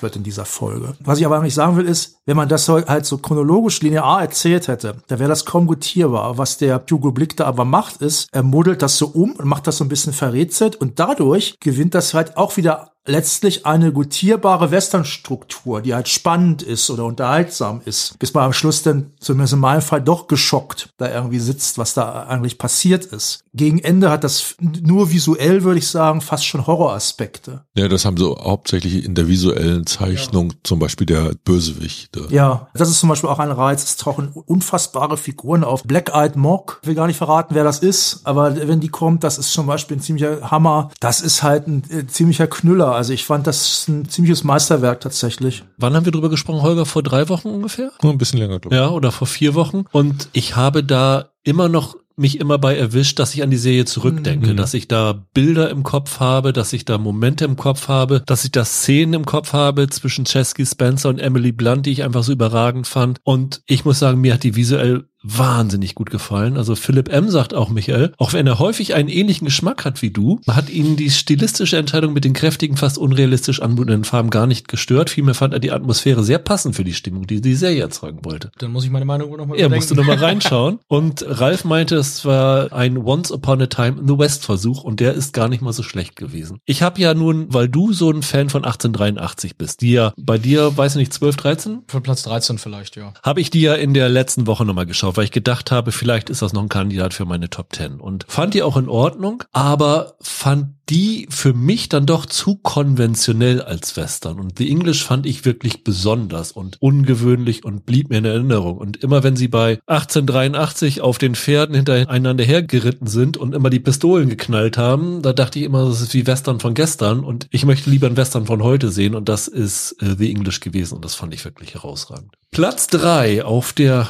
Hörerinnenliste ist 45 Mal erwähnt worden, hat die zweitmeisten Nummer 1 Nennungen bekommen, nämlich sage und schreibe 22 und ist die zweite Serie bei euch, die keine erste Staffel ist, nämlich ist sie. Better Call Saul Staffel 6. Ah, Hat ja, es auf da- Platz 3 geschafft. Hat irgendwer von euch die gesehen? Ja. Du hast die gesehen. Ja. Aber du bist kein Fan. Nee, ich bin kein Fan. Ich finde schon, dass die gut ist. Für mich hat die nie das Breaking Bad Niveau gehabt. Für viele ist sie ja sogar noch besser als Breaking Bad. Das lese ich immer wieder. Das kann ich so nicht nachvollziehen. Aber ich kann mir vorstellen, warum die so hoch ist, weil die einfach sehr rund zu Ende geht. Ich würde vorschlagen, dass ich einfach mal alle Kommentare vorlese, die wir bekommen haben, weil ich glaube, die sagen mehr über die Serie und sind kompetenter als alles, was wir darüber sagen. Ja, hau rein. Ist jetzt nicht nach irgendwas geordnet, sondern einfach nur, wie sie gekommen sind. Mario, was soll ich sagen? What a Ride und eines der besten Serienfinale ever. Saul und alle werden mir sehr fehlen. Jonas sagt, hat mit der finalen Staffel endgültig Breaking Bad überholt. Ken sagt, für mich ein würdiger Nachfolger von Breaking Bad, wenn auch ganz anders konzipiert. Das Ende ist eine Punktlandung. Nikolai sagt, eine so langlebige Serie hat es nie leicht, gut und zufriedenstellend zu enden und Spin-off-Serien werden meistens nicht sonderlich gut. Deswegen alleine schon unfassbaren Respekt, dass Better Call Saul aus meiner Sicht beides gelingt und das gesamte Breaking Bad-Universum hier so rundum gelungen final abschließt. Michael S. erhebt heraus, das Mid-Season-Finale und Episode 3 der letzten Staffel waren Meisterwerke für sich. Roman hat gesagt, er hat es nach dem dritten Anlauf endlich geschafft, die Serie zu Ende zu bringen. Innerhalb weniger Wochen geniales Gesamtwerk mit grandiosem Ende. Niklas sagt, für mich ein rundum gelungener Abschluss einer Ausnahmeserie, stellt sich damit für ihn auf eine Stufe mit Breaking Bad. Er wird Saul Goodman vermissen. Tom B. sagt, leider ist es jetzt zu Ende. Was neben der Klasse-Story hängen bleibt, sind die einmaligen Schnitte, ungewöhnliche Kameraeinstellungen und eine einfach grandiose Geschichte. Julia meint, ein überragender Abschluss für die Geschichte und die Welt, die das Team um Vince Gilligan über Jahre erschaffen hat und für ihn auch ein eines der besten Serienenden aller Zeiten. Das hätten sich die Killing Eve-Macher auch gewünscht.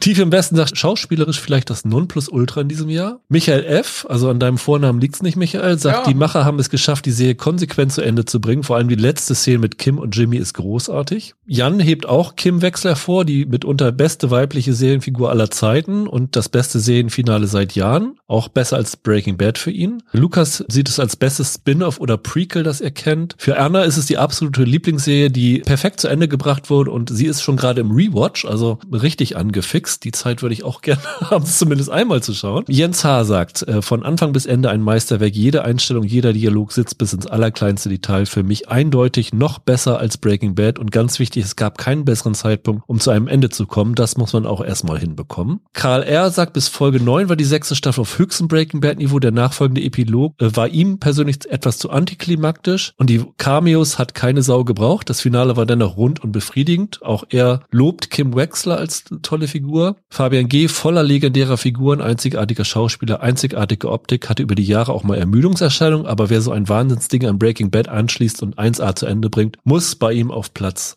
1. Tim R. sagt, auch wenn ihr die Serie in eurem Podcast nicht weiterverfolgt oder besprochen habt, mea culpa, konnte mich die finale Staffel überzeugen. Der Mid-Season Cliffhanger ist auch einer meiner Schockmomente im Serienjahr gewesen, hatten wir im Serienweise Award hier ausgezeichnet. Aber tatsächlich musste man schon recht hartnäckig sein, um die gesamte Serie durchzuhalten. Auch wenn man fast durchgängig wusste, wo alle Charaktere am Ende landen werden, war es doch eine erstaunliche Reise und für mich war auch Rhea Seahorn als Kim Wexler eine absolute Entdeckung, der heimliche Star der Serie. Nur die letzten Folgen waren insbesondere nach dem Mid-Season Finale schon etwas antiklimaktisch. Sebastian, auch filmische Macher und Erzählweise lassen einen jede Sekunde genießen. Raffaela, ein Meisterwerk und ein würdiger Abschluss einer fantastischen Serie, tief berührend und zuweilen hart. Rhea Seahorn sticht aus dem grandiosen Ensemble noch heraus und Mike Ehrmantraut wird für immer meine Lieblingsfigur bleiben. Wer weiß, vielleicht gibt's ja noch eine Spin-off-Serie über Mike Ehrmantraut. Der war in Breaking Bad schon die geilste Sau. Das wäre super. Stefan R. sagt, die einzige Serie auf meiner Liste, die ihr nicht besprochen habt, ist fast die beste. Ich bin ein großer Breaking Bad-Fan, schon deshalb habe ich Better Call Saul natürlich verfolgt. In Staffel 6 findet die Serie auch stilistisch diesen Anschluss an ihren großen Bruder wieder. Folge 8 ist für mich die best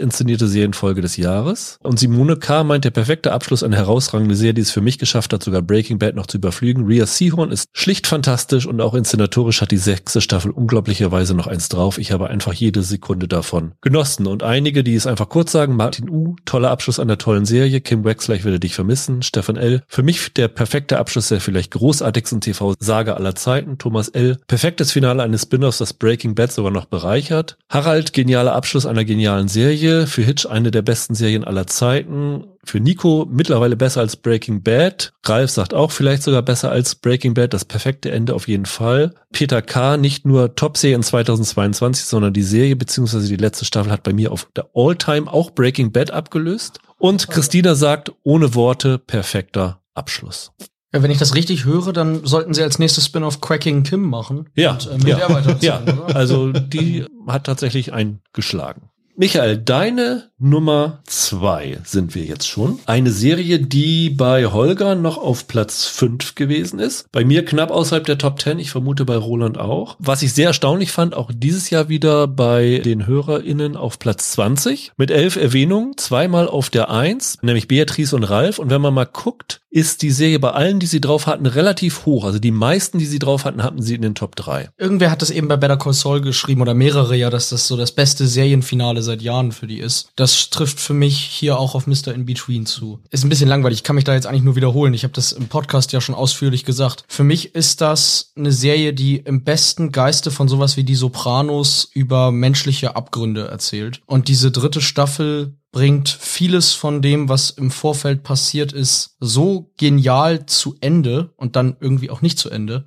dass ich richtig, richtig tief beeindruckt davon war, was die da nochmal in diesen letzten paar Folgen hingezimmert haben. Für mich war das ein ganz großer Wurf und vielleicht, und das sage ich jetzt mal als riesen Yellowstone-Fan, vielleicht war das hier die beste Serie der letzten Jahre für mich in ihrer Gesamtheit. Und durch diese dritte Staffel ist die nochmal in meinem Ansehen gestiegen. Das ist wirklich ganz große Klasse. Und jeder in meinem Umfeld, der Serien guckt oder zumindest aus irgendeinem Grund an einem Disney Plus Konto irgendwie dranhängt, hat sich das von mir schon anhören müssen, dass sie da reingucken müssen. Und haben sie auch reingeguckt? Einige und bisher gab es von niemandem eine negative Rückmeldung. Bisher waren alle super angetan. Das ist wirklich ein Meisterwerk für mich. Das ist sensationell. Also was man mal sagen muss, ist für den Freund harter Action Weil die Freundin ist das auch ein ziemlicher Knüller. Gerade die dritte Staffel. Stimmt, das ist eigentlich die actionreichste Staffel. Ich habe sie auch gern geguckt.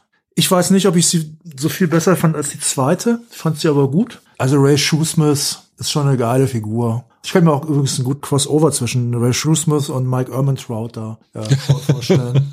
ja, er hat was von ihm manchmal, ja, das stimmt. Also das ist schon auch wieder Australien, die Landschaft teilweise, teilweise eingesetzt wird. Ja, das ist auch die Action ist tatsächlich gut. Also das kann einen immer wieder überraschen. Vielleicht muss man es noch mal wirklich noch mal ganz kurz sagen. Im Grunde geht es um einen Killer, um einen Gangster, der Aufträge übernimmt. Ein Schlägertyp, ein Killer, der Karriere und Kind unter einen Hut bringen muss. Ja, genau. Das ist eine sehr gute Serie. Harter, guter Spaß, sag ich mal. Thomas L. sagt, toller Abschluss einer Serie, die die Gratwanderung schafft, dass man den Profikiller mit seiner ganzen Kaltblütigkeit zeigt und trotzdem Sympathie und Mitgefühl für ihn entwickelt. Also das ist die Kunst. Dieser ja. Balanceakt ja. zwischen diesem zynischen Profikiller und fürsorglichen Vater des kleinen Töchterleins, wie Christoph es nennt, ist schon wirklich bemerkenswert. Und wir haben ja nun das letztes Jahr schon in den Top Ten Listen gehabt. Da gab es ja die ersten beiden Staffeln. Ja. Äh, ich fand das Finale unglaublich gut gelungen. Ich fand es auch so als Ende wirklich bemerkenswert. Beatrice sagt auch tolle Serie und super Ende für Ralf. War es letztes Jahr die Eins und ist es dieses Jahr immer noch Instant Classic. Und auch das ja. ist hier eine Serie, wo ich happy bin, dass viele durch den Podcast darauf aufmerksam geworden sind. Also Michael F. sagt das auch und hat dieses Jahr alle Staffeln durchgesuchtet. Tolle schwarzhumorige Serie, die wohl mit keinem anderen Hauptdarsteller funktionieren würde. Ja. Der ist so Das ist es so. Scott ist Ryan so ist der Hammer. unfassbar. Ich habe schon mal geguckt, was er jetzt macht. Ich habe noch nichts gefunden. Also das wird natürlich für ihn sehr schwer, sich von dieser Serie, die er selbst geschaffen hat, zu lösen. Ne?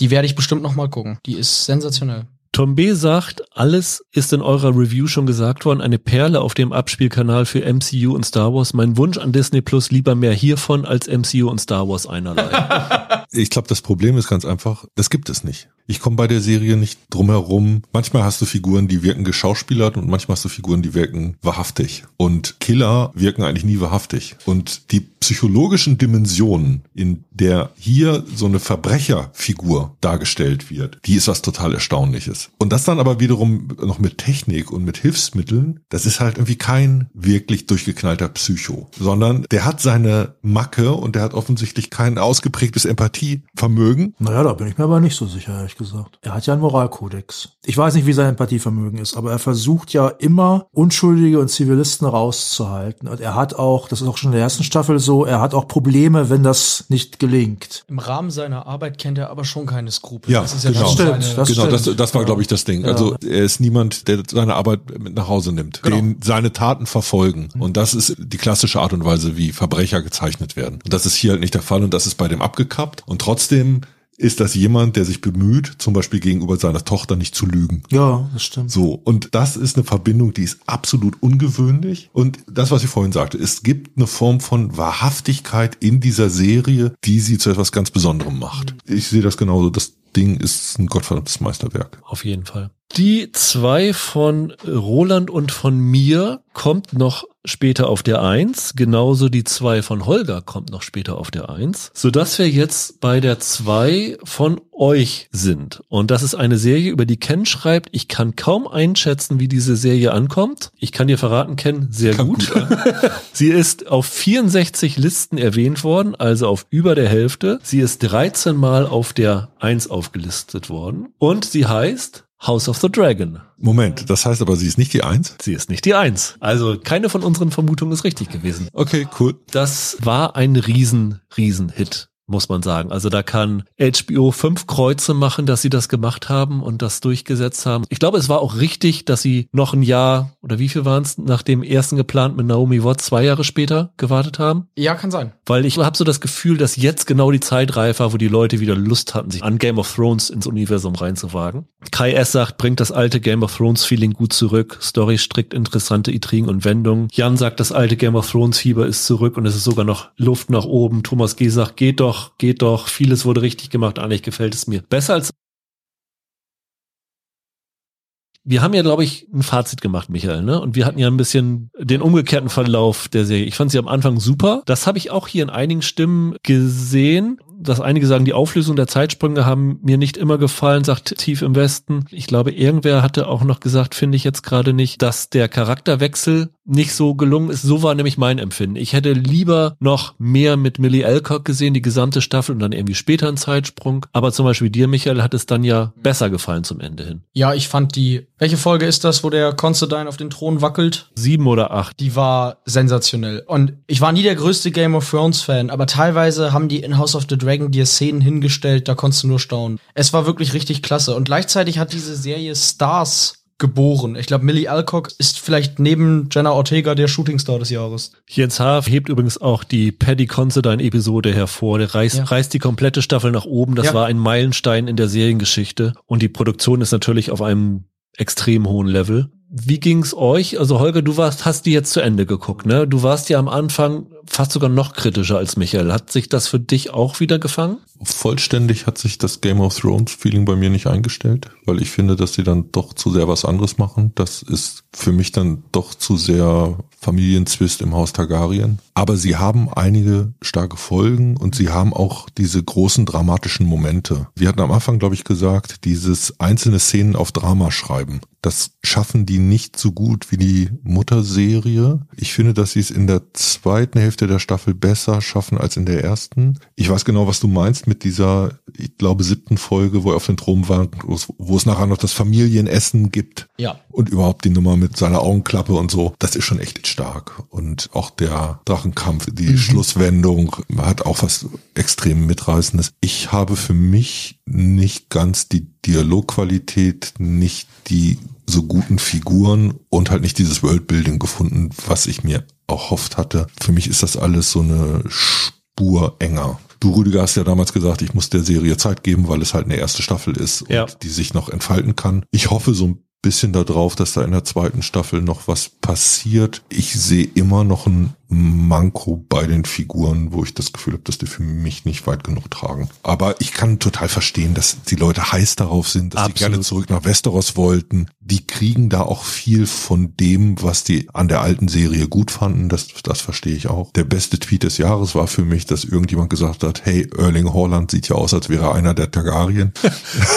Noch besser ist, es gibt einen Quarterback von den Jacksonville Jaguars. Lawrence heißt er. Und der hat so lange Haare. Und den haben sie im Internet bei so einem Meme so eine Augenklappe aufgesetzt für den einen Sohn der Ja. Targaryens. Super. Und das daneben gestellt. Auch perfekt, ja. Luisa schreibt, seit langem hat man wieder eine Serie geschafft, mich emotional so aufzuwühlen, dass ich in meinem Alltag kaum an etwas anderes denken konnte. Ja, ich musste lange über das Gesehene nachdenken, es verdauen. Die Szene der Totgeburt war so erschütternd, dass ich seit Jahren mal wieder weinen musste, während ich eine Serie, einen Film schaue. Und ich glaube, wenn es eine Serie schafft, jemanden so zu bewegen, dann ist da schon eine echte Power hinter. Ja, total. Wenn ich irgendwann mal Game of Thrones zu Ende geguckt habe, dann mache ich mich da auch mal dran.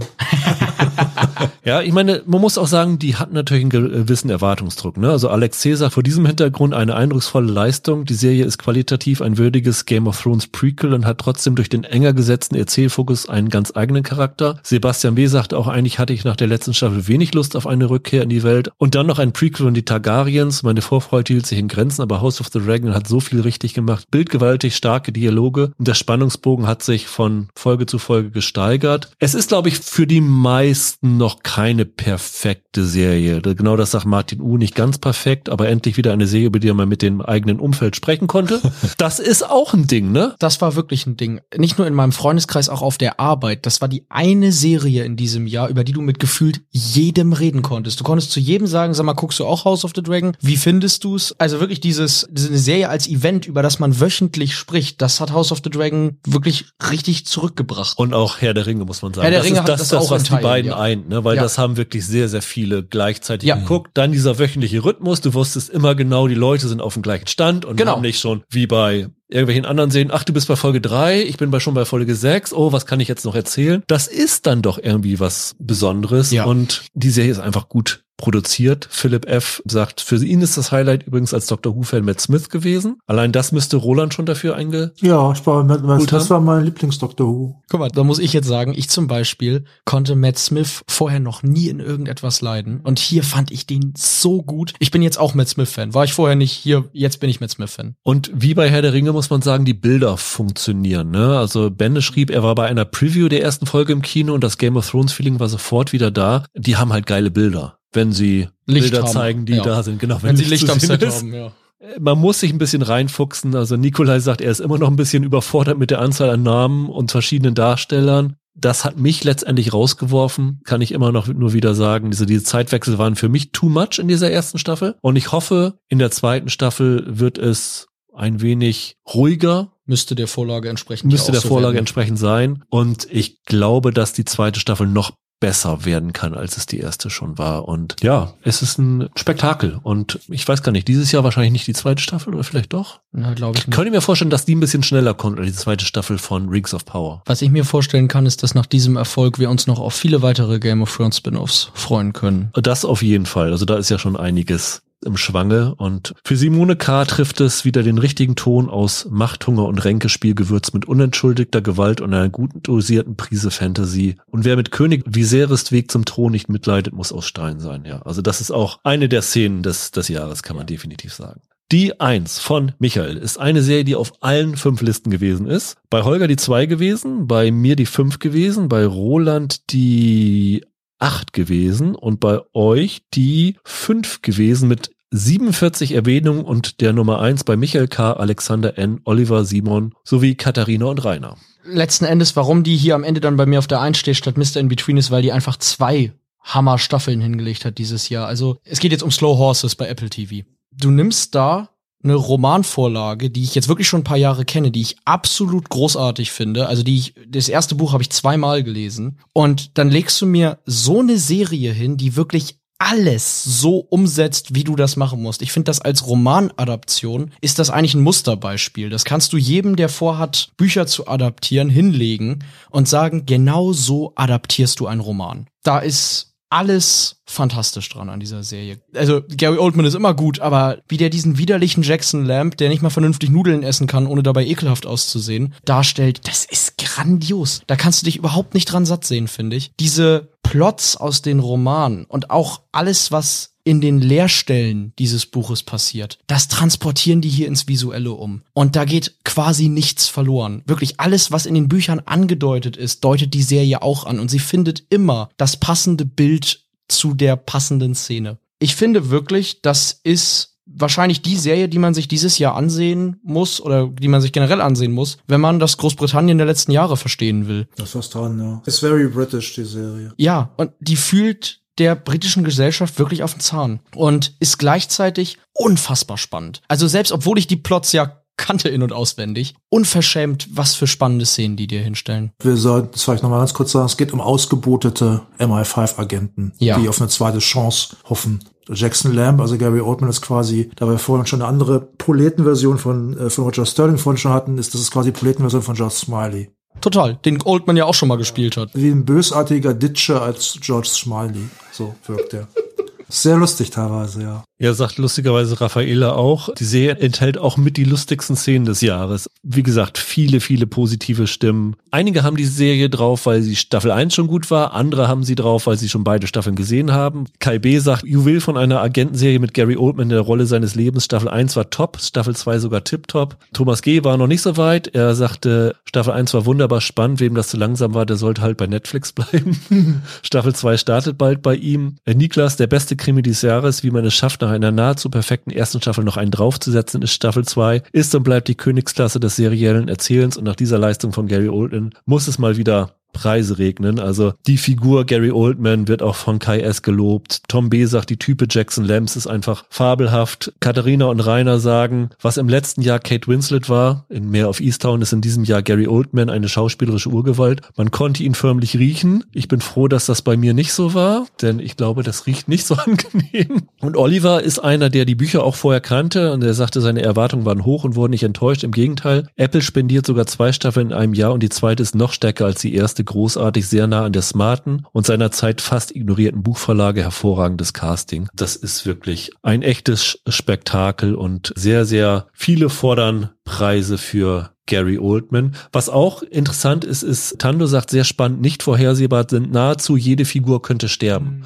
Und das ist wirklich eine Stärke, dass da, ich sag mal, außer Gary Oldman, weil es ist ja nun die Jackson Lamb Buchreihe, ist eigentlich jeder sofort in Gefahr. Du hast nicht das Gefühl, oh ja, der kommt da schon wieder raus, wie du es bei so vielen anderen Serien hast, sondern da kann auch eine Hauptfigur draufgehen. Das finde ich schon ganz, ganz interessant.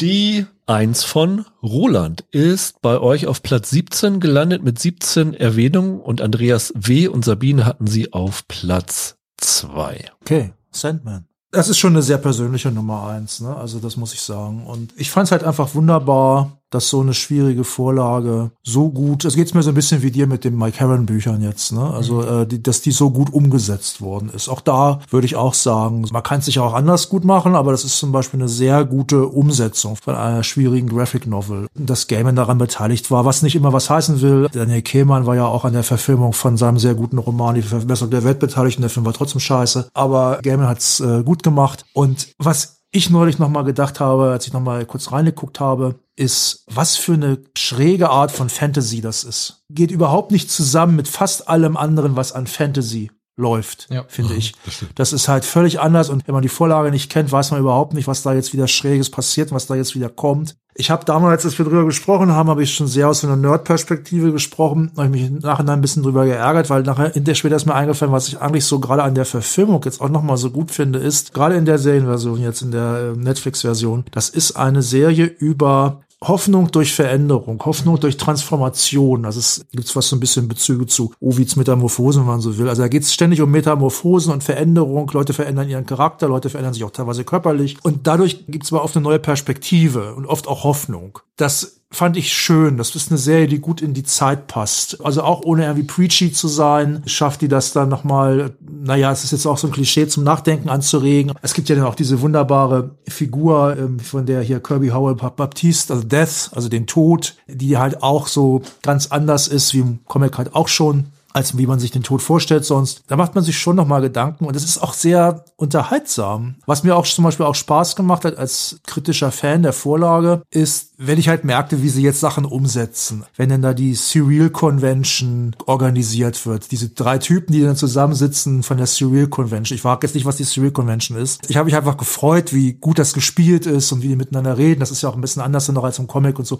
Es gab ja dann diese Sonderepisode, die sie noch gemacht haben, da mit dem Traum der Katzen und dieser gefangenen Muse. Das war für Fans halt, fand ich okay, war für mich aber tatsächlich eine der schwächeren Episoden, muss ich ganz klar sagen. Da waren wir uns ja, glaube ich, einig, die besten Episoden sind eigentlich Nummer 5 und Nummer 6. Das wird hier auch ganz häufig erwähnt. Also Niklas sagt, Sandman hat für mich mit Folge 5 24 Stunden die beste einzelne Serienfolge in diesem Jahr abgeliefert und dabei eine Parabel auf das Leben als solches geboten. Sebastian sagt, schön abstrakt, beste Folge mit dem Freund, den er alle 100 Jahre wieder trifft. Super. Das war, glaube ich, die sechs. Ne? Das ist die sechste, ja. Claudia sagt, die Folgen waren nicht alle gleich gut, das muss man definitiv sagen. Aber insgesamt ist die Serie eine sehr gelungene Umsetzung. Ich fand vor allem die Folge 24-7, das ist wahrscheinlich die fünf, ein absolutes Highlight. Tando sagt, Highlights für ihn die Folgen fünf und sechs. Ist das diese Diner-Folge? Ja. Genau, ja. das ist die fünfte, die Diner-Folge. Ja. Simone K. sagt, langsam fallen alle, das ist unverfilmbar, Bastionen. The Sandman macht dabei vieles richtig. Das ist schön. Ja. Vor allem sich zu trauen, ein wenig ungewohnt und kannig zu sein, aber dafür dafür weniger vom Ausgangsmaterial zu opfern, als es sonst vonnöten gewesen wäre. Sie schreibt übrigens, der Traum der tausend Katzen ist ihr Beispiel und ihr Highlight von der Serie. Also jeder kann da auch irgendwie was anderes finden. Das Interessante an The Sandman war irgendwie, obwohl die so schräg und so anders ist, gerade wenn du die Comics ja gar nicht kennst. Das muss echt weird sein, ja. Wie viel Leute da trotzdem Zugang zu gefunden haben. Also die ich jetzt zum Beispiel auch kenne, die sonst mit Fantasy gar nichts am Hut okay. haben.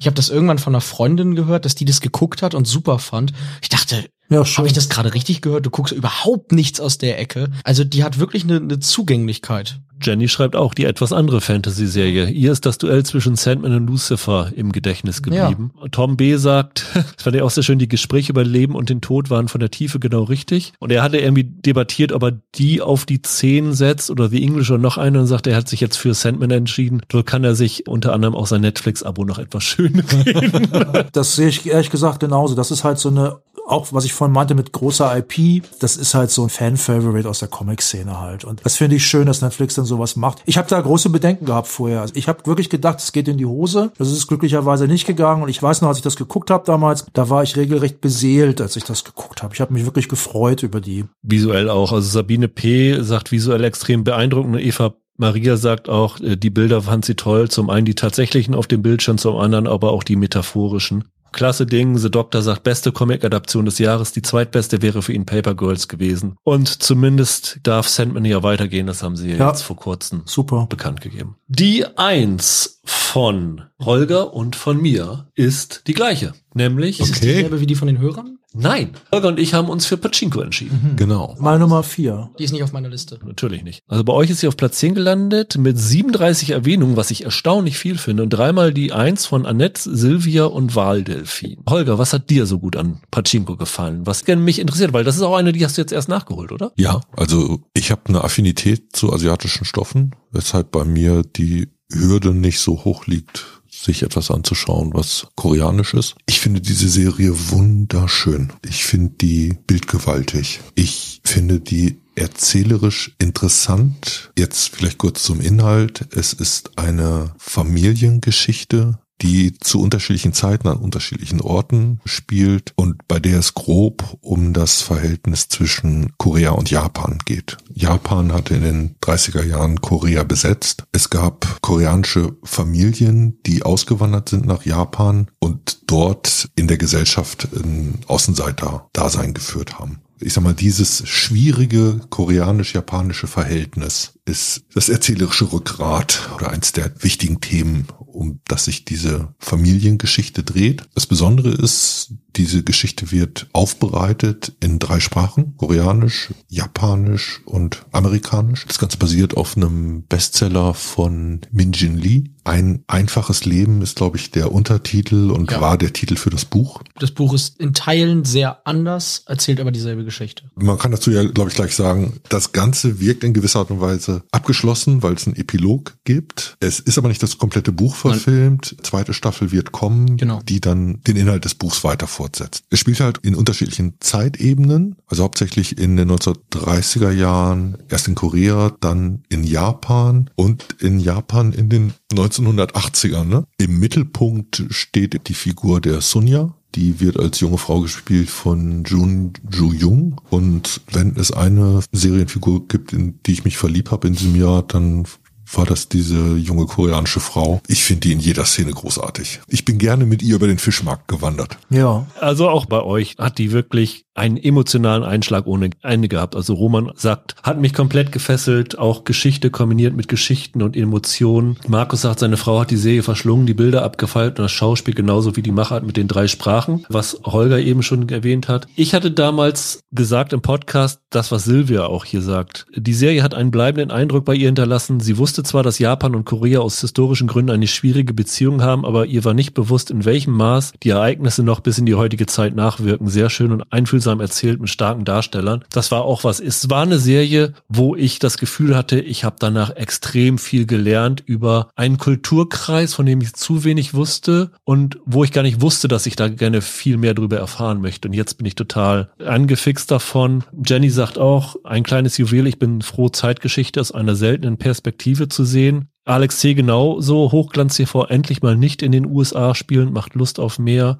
Stefan Ehr sagt, visuell beeindruckend, schwer vor Gefühlen, ohne schwülstig zu sein. Auch ein Kunststück, das echt schwierig hinzukriegen ist. Hitch sagt, visuell und inhaltlich mit das Beste, hat mich emotional total abgeholt. Alle sagen, ich habe das Intro nie geskippt, also ist- Ja, ne? sagt Ersan, sagen Simone K., also fantastisch. Und Eva Maria sagt, nie wurde mir koreanische Kultur so wunderschön gezeigt. Ich finde, die Themen unserer Zeit, Identität, Migration, Heimat, Diskriminierung, Kultur, wurden anhand dieser Familien- bzw. Frauenbiografie herausragend und vor allen Dingen differenziert gezeigt. Und Fabian sagt einen Satz, den ich, glaube ich, im Serienweise Award hervorgehoben hatte. Er hätte nie gedacht, dass ich durch einen Teller Reis solche Emotionen habe. Ja. Einfach wunderschön. Mhm. Also ist einfach brillant. Und vielleicht von Philipp M. noch eine ganz interessante Perspektive. Nachdem ich dieses Jahr ebenfalls den auf Pachinko beruhenden Roman auf Deutsch ein einfaches Leben gelesen hatte, war ich vor dem Schauen der Serie zunächst etwas unsicher, konnte nicht einschätzen, ob sich der wirklich tolle Stoff filmisch gut umsetzt lässt und an das Buch heranreichen würde. Letztlich war ich begeistert. Zwar wurden einige Plotpunkte abweichend gelöst und tatsächlich umfasst die erste Staffel nur ungefähr ein Drittel des Romans, aber dennoch stellt sich recht schnell ein dem Buch sehr ähnliches Gefühl ein und die bereits bekannten Figuren wuchsen mir auch in Form von realen Menschen schnell erneut ans Herz. Und ich war damals überrascht, weil ich hatte das Buch nicht gelesen, dass da noch eine zweite Staffel kommen würde. Aber jetzt bin ich dann umso gespannter, weil ich glaube, da sind einige Figuren noch dabei, die sie noch nicht so richtig ausgearbeitet hatten. Zum Beispiel den Besitzer des Pachinko. Genau. Playstyle, ne? Also es ist auch eine Serie, finde ich, mit einer sehr hohen Detaildichte. Ja.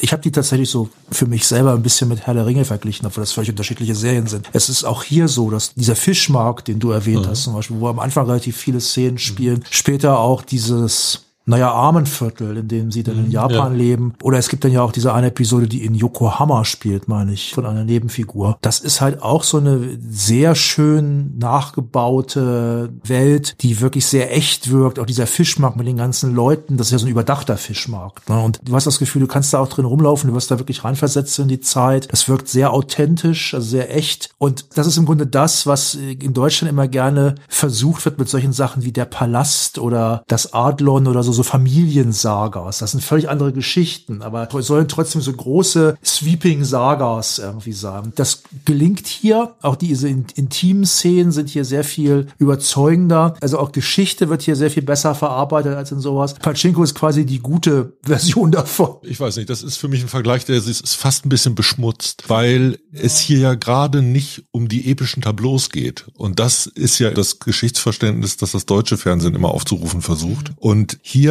wissen die von Anfang an, dass diese Geschichte eigentlich in einem viel kleineren stattfindet. Das war dieser Einwurf, der vorhin kam, dass es eigentlich um Identitätsbildung im Kern geht. Die hat ja auch gleichzeitig was Befremdliches, weil es auch so einen unterschwelligen Nationalismus gibt. Also eigentlich finde ich das ja komisch, dass Koreaner von sich und Japaner von sich solche Meinung oder so eine Einstellung ja. untereinander haben, dass sie so aufeinandertreffen können. Äquivalent wäre, eine solche Serie müsste man mal über das deutsch-türkische Verhältnis machen. Das wäre zum Beispiel etwas, was ich total interessant finde. Ich finde es übrigens teilweise wirklich sehr geschickt erzählt. Beispielsweise mit den beiden Söhnen von der Sun Ye. Ich will jetzt nicht den Trick verraten. Das fand ich echt ganz schön, ganz schön clever. Also wer es nicht kennt, von mir eine ganz, ganz dicke Empfehlung. Ein schöner Kniff hat auch eure Nummer eins und zwar ziemlich dicken Kniff. Und ich meine, wir wissen jetzt alle, was es ist, weil wir sie alle auf der Liste haben. Aber ich hätte es nicht gedacht, dass es Platz eins wird. Ja, aber ich erzähl mal, wie dominant das Platz eins ist. Sie ist auf 69 Listen drauf, also auf 57 Prozent aller eingeschickten Listen ist sie erwähnt worden. Sie hätte im vergangenen Jahr, also wenn du die 2021 mitrechnest, mehr auf Easttown geschlagen. Okay. Nicht nur mehr Punkte, weil es mehr Listen waren, sondern auch, wenn du den durchschnittlichen ja. Punktewert auf alle Listen umrechnest, wäre es höher gewesen. Sie war auf 23 Listen die Nummer eins, also eine mehr als Better Call Saul.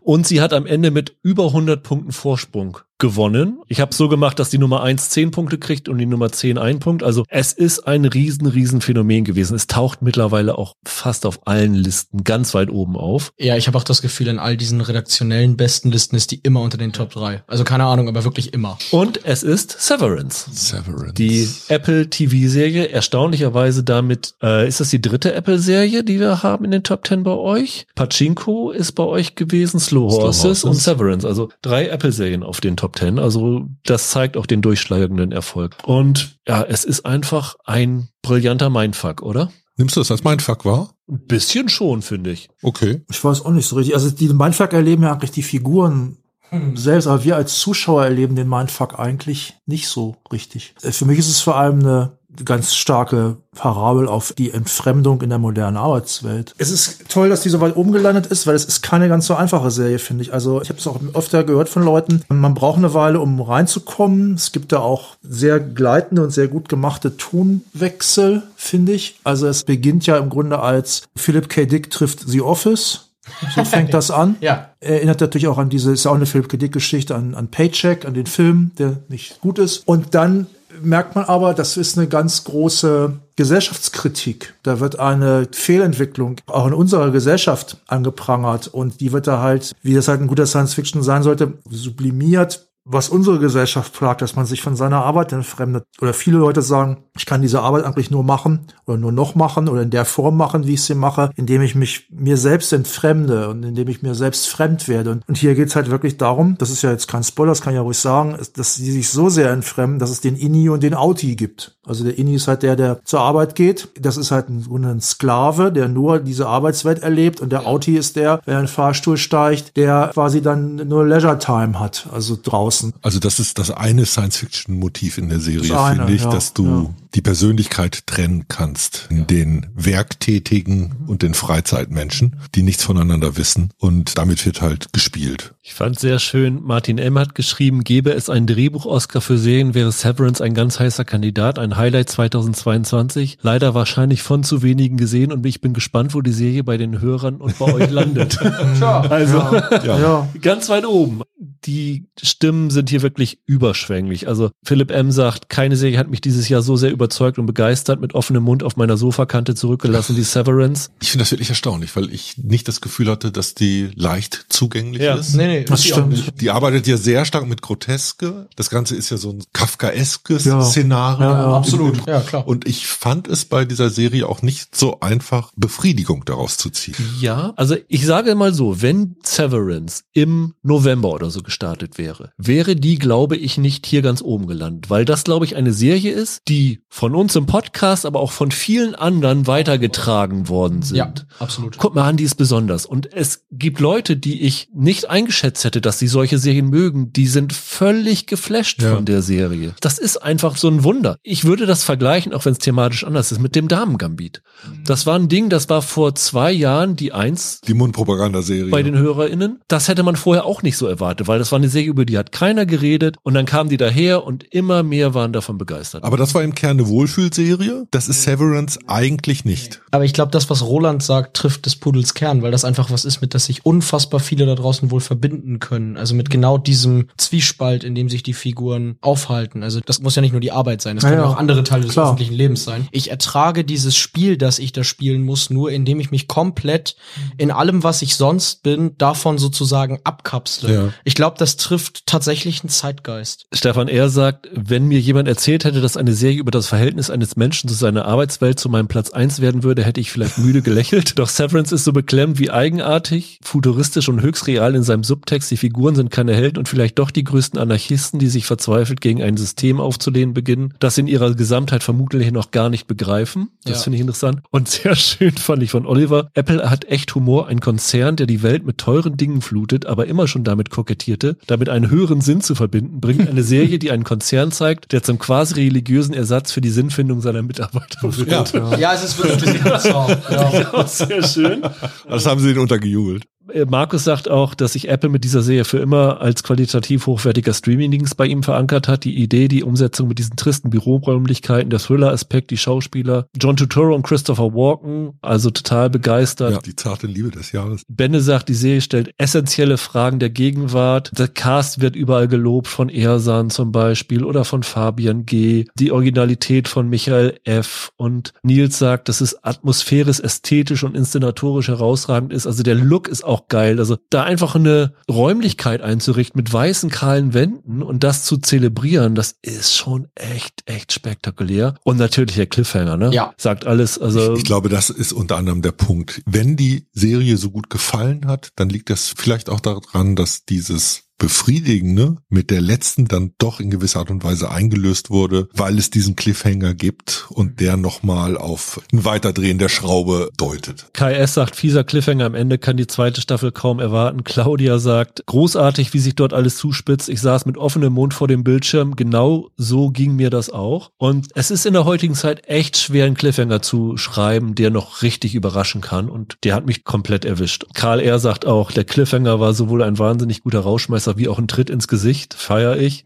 Was auch einige erwähnen, Michael, und da muss ich wirklich Schande über uns bringen. Dominik sagt, die Tanzszene, wie konntet ihr die nicht für euren Awards berücksichtigen? Ah, ja, stimmt, die haben wir gar nicht nominiert. Oh Gott, oh Gott. Die war nämlich auch richtig genial, wo Das da stimmt. als Belohnung für die geschaffene Arbeit dann sich ein Musikstück ihrer Wahl aussuchen können und dann tanzen. Total toll. Stimmt, ja. Thorsten A. sagt, Platz eins stand für ihn ohne jede Frage und ohne jeden Zweifel fest. Das war eine Serie, die mich in jeder Hinsicht ohne Ende fasziniert und mitgerissen hat und über die ich auch im Nachgang noch sehr oft nachdenke. Wenn ich die Zeit gehabt hätte, hätte ich sie wirklich auch gerne nochmal hier im Vorfeld geschaut, weil ich finde das echt toll und ich glaube, wenn die zweite Staffel kommt und was hoffentlich nicht zu lange dauern wird, werde ich die erste nochmal durchschauen. Ja. Also es ist brillant. Ich bin immer noch erstaunt. Manchmal fühlte die sich ja an wie hier Sachen von Charlie Kaufman oder Ja. Michel Ja. Gondry Ja. oder Spike Jonze, aber ohne den Humor, der im Grunde genommen auf so ein, so ein Low-Level eigentlich runtergekocht wurde. Und dass die Leute dann trotzdem dabei bleiben, da ist es vielleicht wirklich so, was, was du gesagt hast. Letztendlich ist das ein Thema, das alle angeht und interessiert. Ja, und noch was anderes kommt hinzu. Jonas sagt, so gefesselt von einer Mystery-Serie war ich seit Lost nicht mehr. Ja, das stimmt. Und auch Florian sagt, Das hat als Mystery Box funktioniert. Genau.